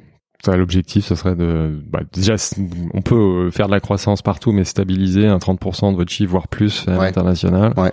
L'international euh, pose une question, mais je crois que tu l'abordes d'ailleurs dans l'épisode euh, que j'ai écouté avec Mathieu Stéphanie, que je salue de Génération Do It Yourself. Si, si demain tu développes un pays comme les US, et j'ai trouvé la, c'est pour ça que j'ai envie de la creuser un peu plus cette question. Euh, si demain tu développes un pays euh, aux US, enfin, ouais, tu développes le pays euh, américain, est-ce que Ouais. demain ça doit se faire évidemment avec tes produits fabriqués en France, ou est-ce que ça pourrait se faire avec le savoir-faire français, Alain Mia, mais sur des jus approvisionnés en local? Ben, la raison me ferait dire que ce serait plus cohérent, à terme plus- Ouais. ouais, d'avoir effectivement une unité de production dans En une zone de production. Aux États-Unis, euh, Californie, le nord de la Californie par exemple, euh, et d'y apporter en fait notre savoir-faire, Savoir-faire. notre signature, mais surtout notre sensibilité, et dire bah nous on estime que euh, ces fruits-là en fait ils ont cette expression-là, donc on, on, on vous le fait euh, comme ça. Donc ce serait vendre des jus aux États-Unis, des jus à la Mia pour être clair, avec euh, des matières premières issues du territoire américain. Faut respecter euh, le côté local, euh, la croyance dans le, le oui. fameux bon sens. Un fameux bon sens, quoi. Voilà. Alors ça, ça peut se faire évidemment que quand tu as un certain volume, euh, Mm. que tu es sur ton marché, etc. Aujourd'hui, on vend aux États-Unis, mais on vend C'est des aux petits volumes. Aujourd'hui, c'est des petits produits, volumes. Enfin, c'est les mêmes produits. C'est pas, c'est le deuxième pays quand même, donc euh, voilà. Ouais.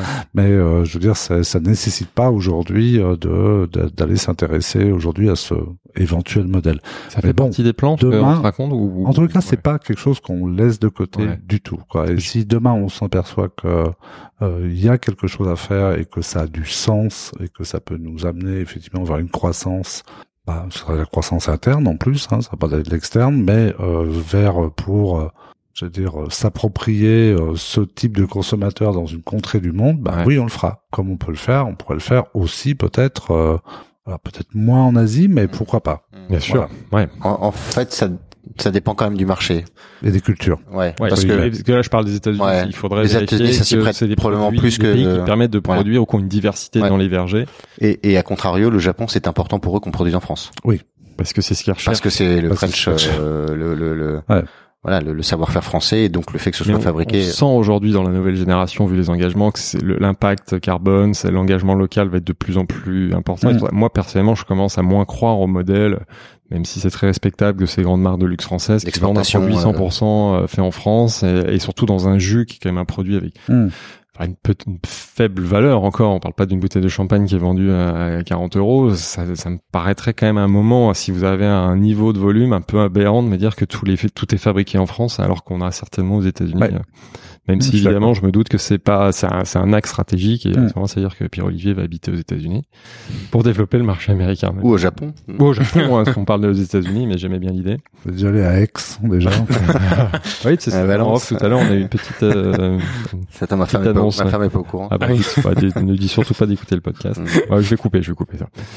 Euh, donc l'international est un axe de développement, le e-commerce. Oui, bien sûr. Oui, le digital, de- le digital, de Digital, manière générale. Ouais. de façon générale. C'est-à-dire quelle capacité on a à fluidifier euh, toute notre distribution, Mm. mais à la fois en amont et en aval. Ouais. Euh, à la fois pour nos clients existants, Ouais. c'est-à-dire euh, plutôt que d'appeler euh, Alors les déjà, filles au ouais, standard dans qui, le qui- mm. donc euh, qui sont euh, euh, d'un conseil et d'une d'une sympathie qui est certes très très agréable pour le client, mais c'est comment est-ce qu'on arrive à déporter une partie des commandes euh, sur quelque chose de plus, plus voilà, automatique, plus fluide, automatique, qui fait gagner du Ouais, temps à tout le monde fait- et et qui transforme le métier Ouais. des filles en plus un métier de conseil, de service, de voilà. Mais passer des commandes, on peut l'automatiser davantage. Et après c'est toute la partie aval sur laquelle on a euh, aujourd'hui sur notre site notre panier moyen il est de 90 euros, Ouais. ce qui est quand même euh, Ouais, assez élevé. C'est énorme, ouais. Et donc en fait euh, on se dit euh, si si ce fondamental, enfin ces fonda- fondamentaux là existent, ouais. mm. si Pardon. tu tu tu, tu scales Alain, Ah, Alain Tu aime pas les scales termes anglais, là. Beaucoup Scal. Ouais. Il doit te le dire. Continuez. si tu dupliques, Ah, Alain est en train de partir. euh, si tu augmentes juste ton trafic, Ouais, et donc là c'est c'est pas très compliqué, mais c'est juste travailler sur le trafic, c'est c'est c'est et le taux de conversion est aussi assez assez bon. C'est assez marrant, c'est qu'on se rend compte par exemple sur le digital, c'est beaucoup de d'entreprises qui achètent sur le site internet Ouais. pour leur bureau, pour euh, des cabinets d'avocats, des dentistes, Mhm. et parce qu'en fait ils ne trouvent pas en bas de la rue euh, au petit, petit commerce du coin euh, Ouais. en distribution. Donc ça il faut vraiment qu'on travaille dessus, à la fois sur le modèle digital en lui-même et sur Ouais, le servi- c'est sur la livraison. Ouais, c'est ouais, d'accord. C'est- Segmenter pour une offre B2B ou avoir une approche un exactement. Et l'acquisition digitale, mettre des moyens euh, marketing sur euh, l'acquisition classique dans les équipes, donc même si tu as des Mm, équipes et mm, mm. Donc l'international, est-ce qu'il y a d'autres enjeux pour euh, le développement? Alors Voilà. là, ouais, question, comment vous voyez tous les deux? Alors je, là, je vais faire exprès, je vais vous poser la question à chacun après l'autre, et j'espère que vous êtes alignés. Et toi, Alain, comment tu vois Alain Mia Alain Mia, l'entreprise évidemment dans, dans 10 ans. Alors, je, je pense que je la vois de la même, euh, avec le même atterrissage que, que Pierre-Olivier va vous livrer, euh, mais avec d'autres mots. Euh, bah, c'est vrai que Alamia, c'est quand même le fruit, c'est le bien réalisé, quoi. Donc, du coup, euh, euh, tout ce qui va être, euh, pardon, tout ce qui va être, euh, qui va rentrer dans ces, ce, ce- ce rail-là, euh, va nous permettre de de de de- stretcher Ouais, En fait- terme anglais. euh, stretcher la marque et d'aller vers d'autres euh, types de produits. Mais il faut il faudra pas qu'on oublie en fait comme on l'a fait, comme on l'a pas, comme on n'a pas oublié de le faire avec les les infusions, c'est d'avoir euh, choisi des matières premières qui aient du sens, euh, que qu'au bout du compte, il y a quand même cette notion de plaisir. Donc, euh, si demain il y a d'autres catégories de produits qui se greffent, pour moi, c'est complètement cohérent et sur un, une vision à 5 ans, 8 ans bah, aujourd'hui. Des légumes. Euh, Est-ce qu'on peut aller en sortir du fruit en Bah, matière on- première Bah, le fruit, on le fait déjà, d'ailleurs. euh, on, le on le fait. déjà, le Oui. légume, en fait. Le végétal, de toute manière. Oui. Quoi Mhm. qu'il en soit, sera végétal. Mais on a commencé un peu avec les infusions. On, quand même, travaille de la fleur, de la feuille. euh, on avait de la betterave, donc Oui, on a déjà vrai. travaillé quand même des tubercules, des rhizomes. euh, Mmh. donc euh, on, sait le faire. Demain des soupes Euh, de, demain, bah si Ouais, demain. des euh, soupes à la mire. Pourquoi il pourrait pas avoir des soupes à la mia, quoi. Voilà. On s'est pas acté, quoi. Mais je veux dire, ça aurait Il y a un savoir-faire. La marque permet un ça. lien, Mhm. un Il y a sens. du sens. Et, euh, Une légitimité. et ce serait, Crédibilité voilà, ce serait pas illégitime. Voilà. Demain, aller faire de la, euh, des plats préparés, non, je crois pas. Mais demain, Pâté croûte à la mia, non pâté croûte à la Mia, même si le championnat du monde se fait dans ma région, Mais oui, c'est vrai. je les salue. Euh, mais euh, en revanche, euh, Mhm. sorbet, Oui. est-ce que ça a du sens Bien sûr. Ah, Oui. Tous les produits transformés à base Euh, bah, si, si on enlève euh, effectivement les, les spécificités logistiques ou de conservation des produits, bah, c'est vrai qu'on peut aller sur d'autres choses. Est-ce que le c'est le sans négatif, c'est Est-ce que le végétal, pour une expression d'un produit non alcoolique, euh, donc le fameux marché du nolo, est-ce que ça a du Oui, sens ça. Bah oui, Oui. pourquoi pas. Donc Mhm. l'ADN c'est le végétal. Enfin le DNA. L'ADN, en fait, C'est les fruits de la ouais, terre. c'est voilà, c'est quoi Enfin, qu'il en soit, c'est le végétal, ouais. mais il y a quand même le, la notion de fruit qui apporte quand même le côté. euh, le fruit, il y a toujours de la gourmandise. Gourmandise, Et du plaisir. gourmandise et Oui. plaisir. Gourmandise, plaisir. Donc, euh, c'est comme si on faisait une soupe à base de. Si demain on fait un potage ou une soupe ou un bouillon ou je ne sais trop quoi, mais végétal, il faudra qu'il y ait quand même euh, De la gourmandise. de la gourmandise.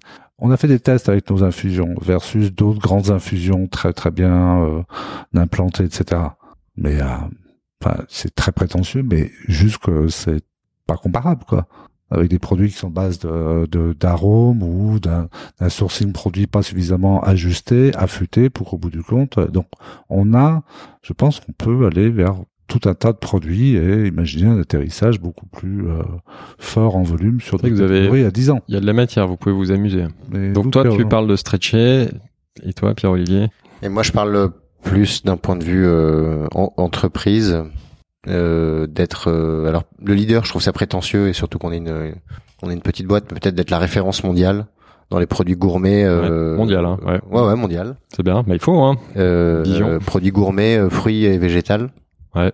Avec euh, comme qu'est-ce que ça veut dire? Ça veut dire peut-être avoir euh, quelques filiales euh, à l'export. Là, Aujourd'hui en distributeur, c'est vraiment se dire on développe euh, Une organisation. une organisation commerciale, euh, voilà. Et euh, à ce titre, je salue aussi Simon, qui est notre directeur export, qui fait un très gros boulot sur euh, pourquoi pas un outil de production Ouais, à l'étranger. Voilà, qui- serait là, voilà. aux États-Unis.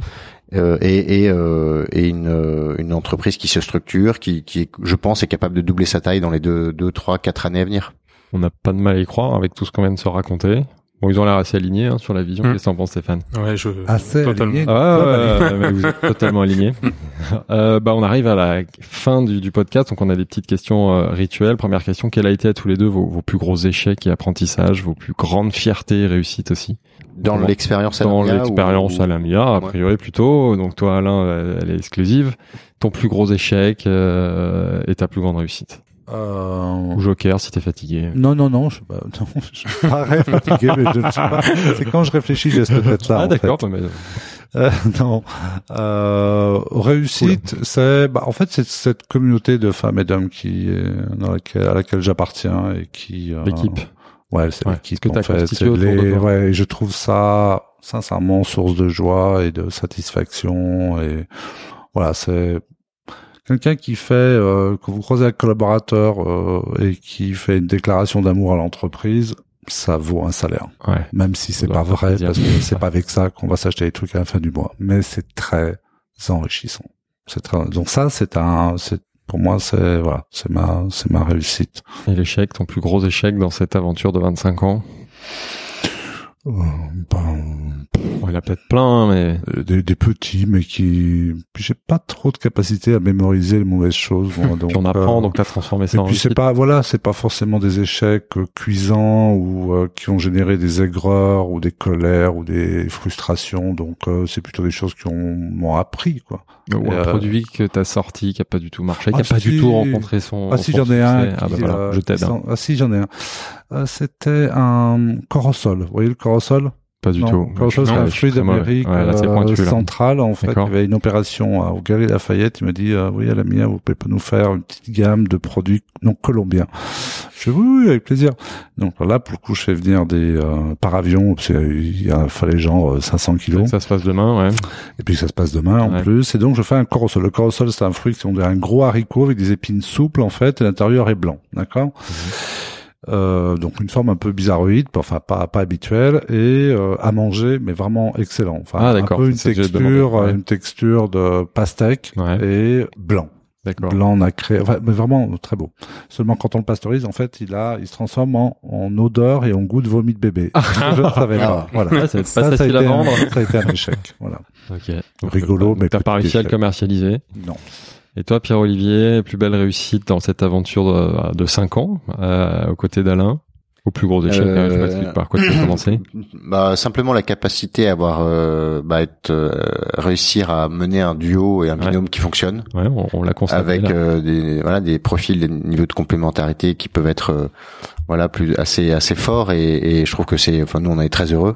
Je pense que c'est aussi ça qui fait euh, l'ambiance et le et le, le- le- les valeurs de la boîte. Et puis après de manière plus anecdotique, euh, euh, je suis très content qu'on sorte dans 15 jours euh, un produit alcoolisé sous la marque qui sera Ah, ça, donc tu en avant-première Vous pas dit encore D'accord. alors. Ouais. du cidre. Ah, D'accord, du Et cidre. je Bon, sais que t'as fait, t'as fait un épisode il y a pas longtemps sur le cidre. C'est un peu le, ouais, c'est logique, ouais, d'accord. Mais euh, Donc un cidre Alain, donc c'est Alain Mia ou, Am- ou Am- Alain Mia. Alain Mia. une un gamme ou un Un- juste un cidre Un cidre. euh, avec une version euh, 33 et une version 75 D'accord, centilitres. Euh, bio, euh, avec euh, vraiment un profil aromatique qui sera euh, bah, dingue. Ouais. Et, et, euh, et on est assez, on est assez euh, impatient de voir quelle va être la réaction des clients et des consommateurs, de dire tiens, euh, Alain Mia met un pied dans l'univers le- un peu plus festif. Ouais.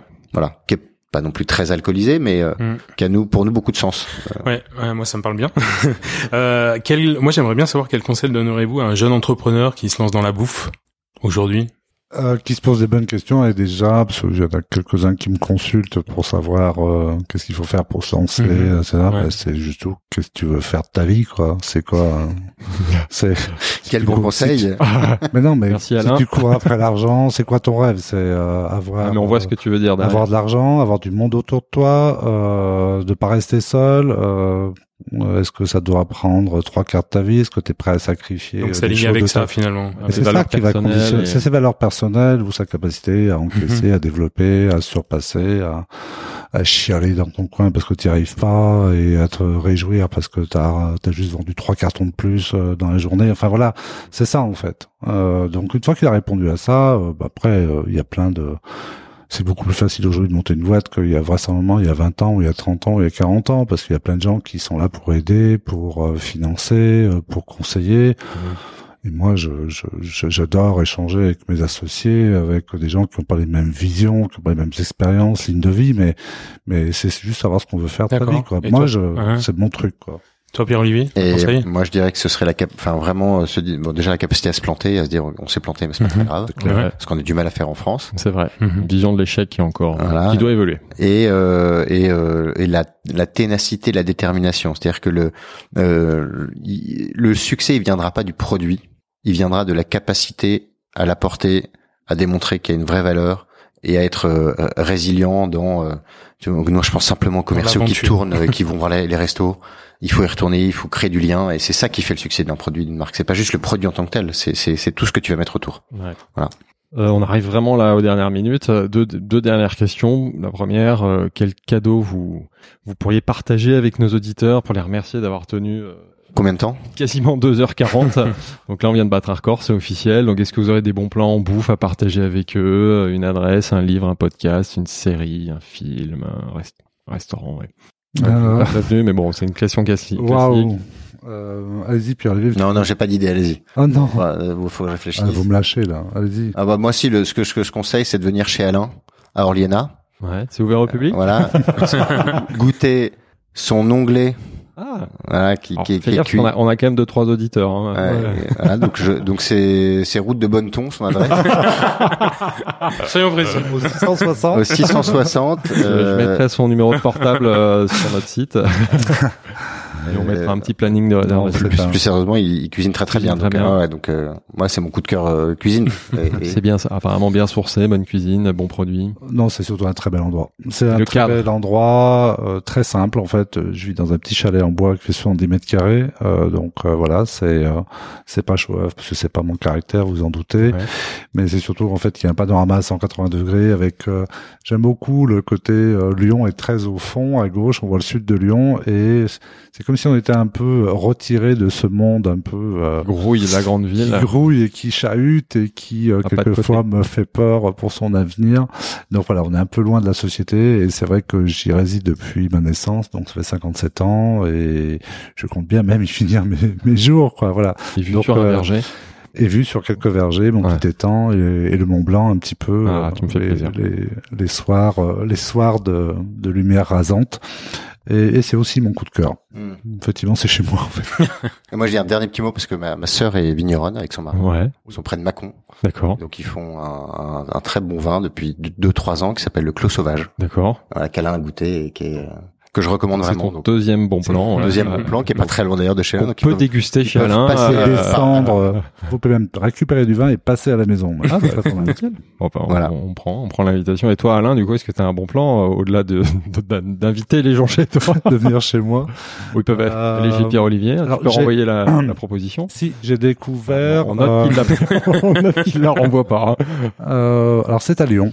Euh, c'est pas on a une, une audience euh, Hmm. nationale. C'est à Lyon, c'est chez Ismaël. Euh, Ismaël est un ostréiculteur euh, sur les côtes anglaises depuis pas mal d'années avec des huîtres naturelles, un élevage naturel d'huîtres, et qui a ouvert un restaurant qui s'appelle Noé Atelier de la Mer, euh, qui est sur les quais du Rhône. Alors au-delà du, du type qui est juste euh, accueillant, euh, enfin moi je fréquente de façon très épisodique depuis une dizaine d'années, et là j'ai appris qu'il avait euh, euh, qu'il avait ouvert ce restaurant. J'y suis allé avec des amis et euh, il est d'une, ah, je sais pas, c'est vrai, il est vrai, c'est quelqu'un de touchant et Ouais. quelqu'un de très professionnel et, et j'ai passé un moment mais vraiment délicieux. Donc On c'est a un restaurant autour de l'huître. Ouais, c'est forcément. non, non, non, Ah non. c'est une poissonnerie. En Poissonnerie. fait, c'est une énorme poissonnerie qui a un banc de poissons frais, mais juste qui fait doit 12 mètres de long. Et Ouais, en fait, fou, ça, euh, voilà, il, il prépare tout devant vous euh, avec une diversité pas possible. Alors moi, je suis pas un grand spécialiste de loin de là du, poisson, des crustacés, mais en tous les cas, et tout ce qu'il ne fabrique, enfin ce qu'il ne vend pas, en fait, il passe en conserve et donc c'est tout, il fait tout lui-même. Enfin, et le type est génial, quoi. Bon, ouais, t'en parles bien. Alors, Donc, Ismaël à lyonnais ou les gens qui sont de passage à Quai du Lyon. Rhône, voilà. Bah écoutez, merci à tous les deux. Donc on a officiellement battu le, le- le record de longueur. Euh, mais après, je savais qu'on allait avoir beaucoup de choses à se dire. Merci à toi aussi, Stéphane, pour cette euh, première partie. Merci Philibert, merci à vous deux. Merci à vous deux et à très bientôt. à tous les deux. Merci à tous les deux, ça a été un plaisir. Si le podcast vous a plu, n'hésitez pas à vous abonner à Business of Bouffe sur votre appli audio et à partager l'info autour de vous. Vous pouvez aussi nous laisser 5 étoiles sur Apple Podcast ou Spotify. C'est important pour nous aider à gagner de la visibilité. Merci et à très bientôt.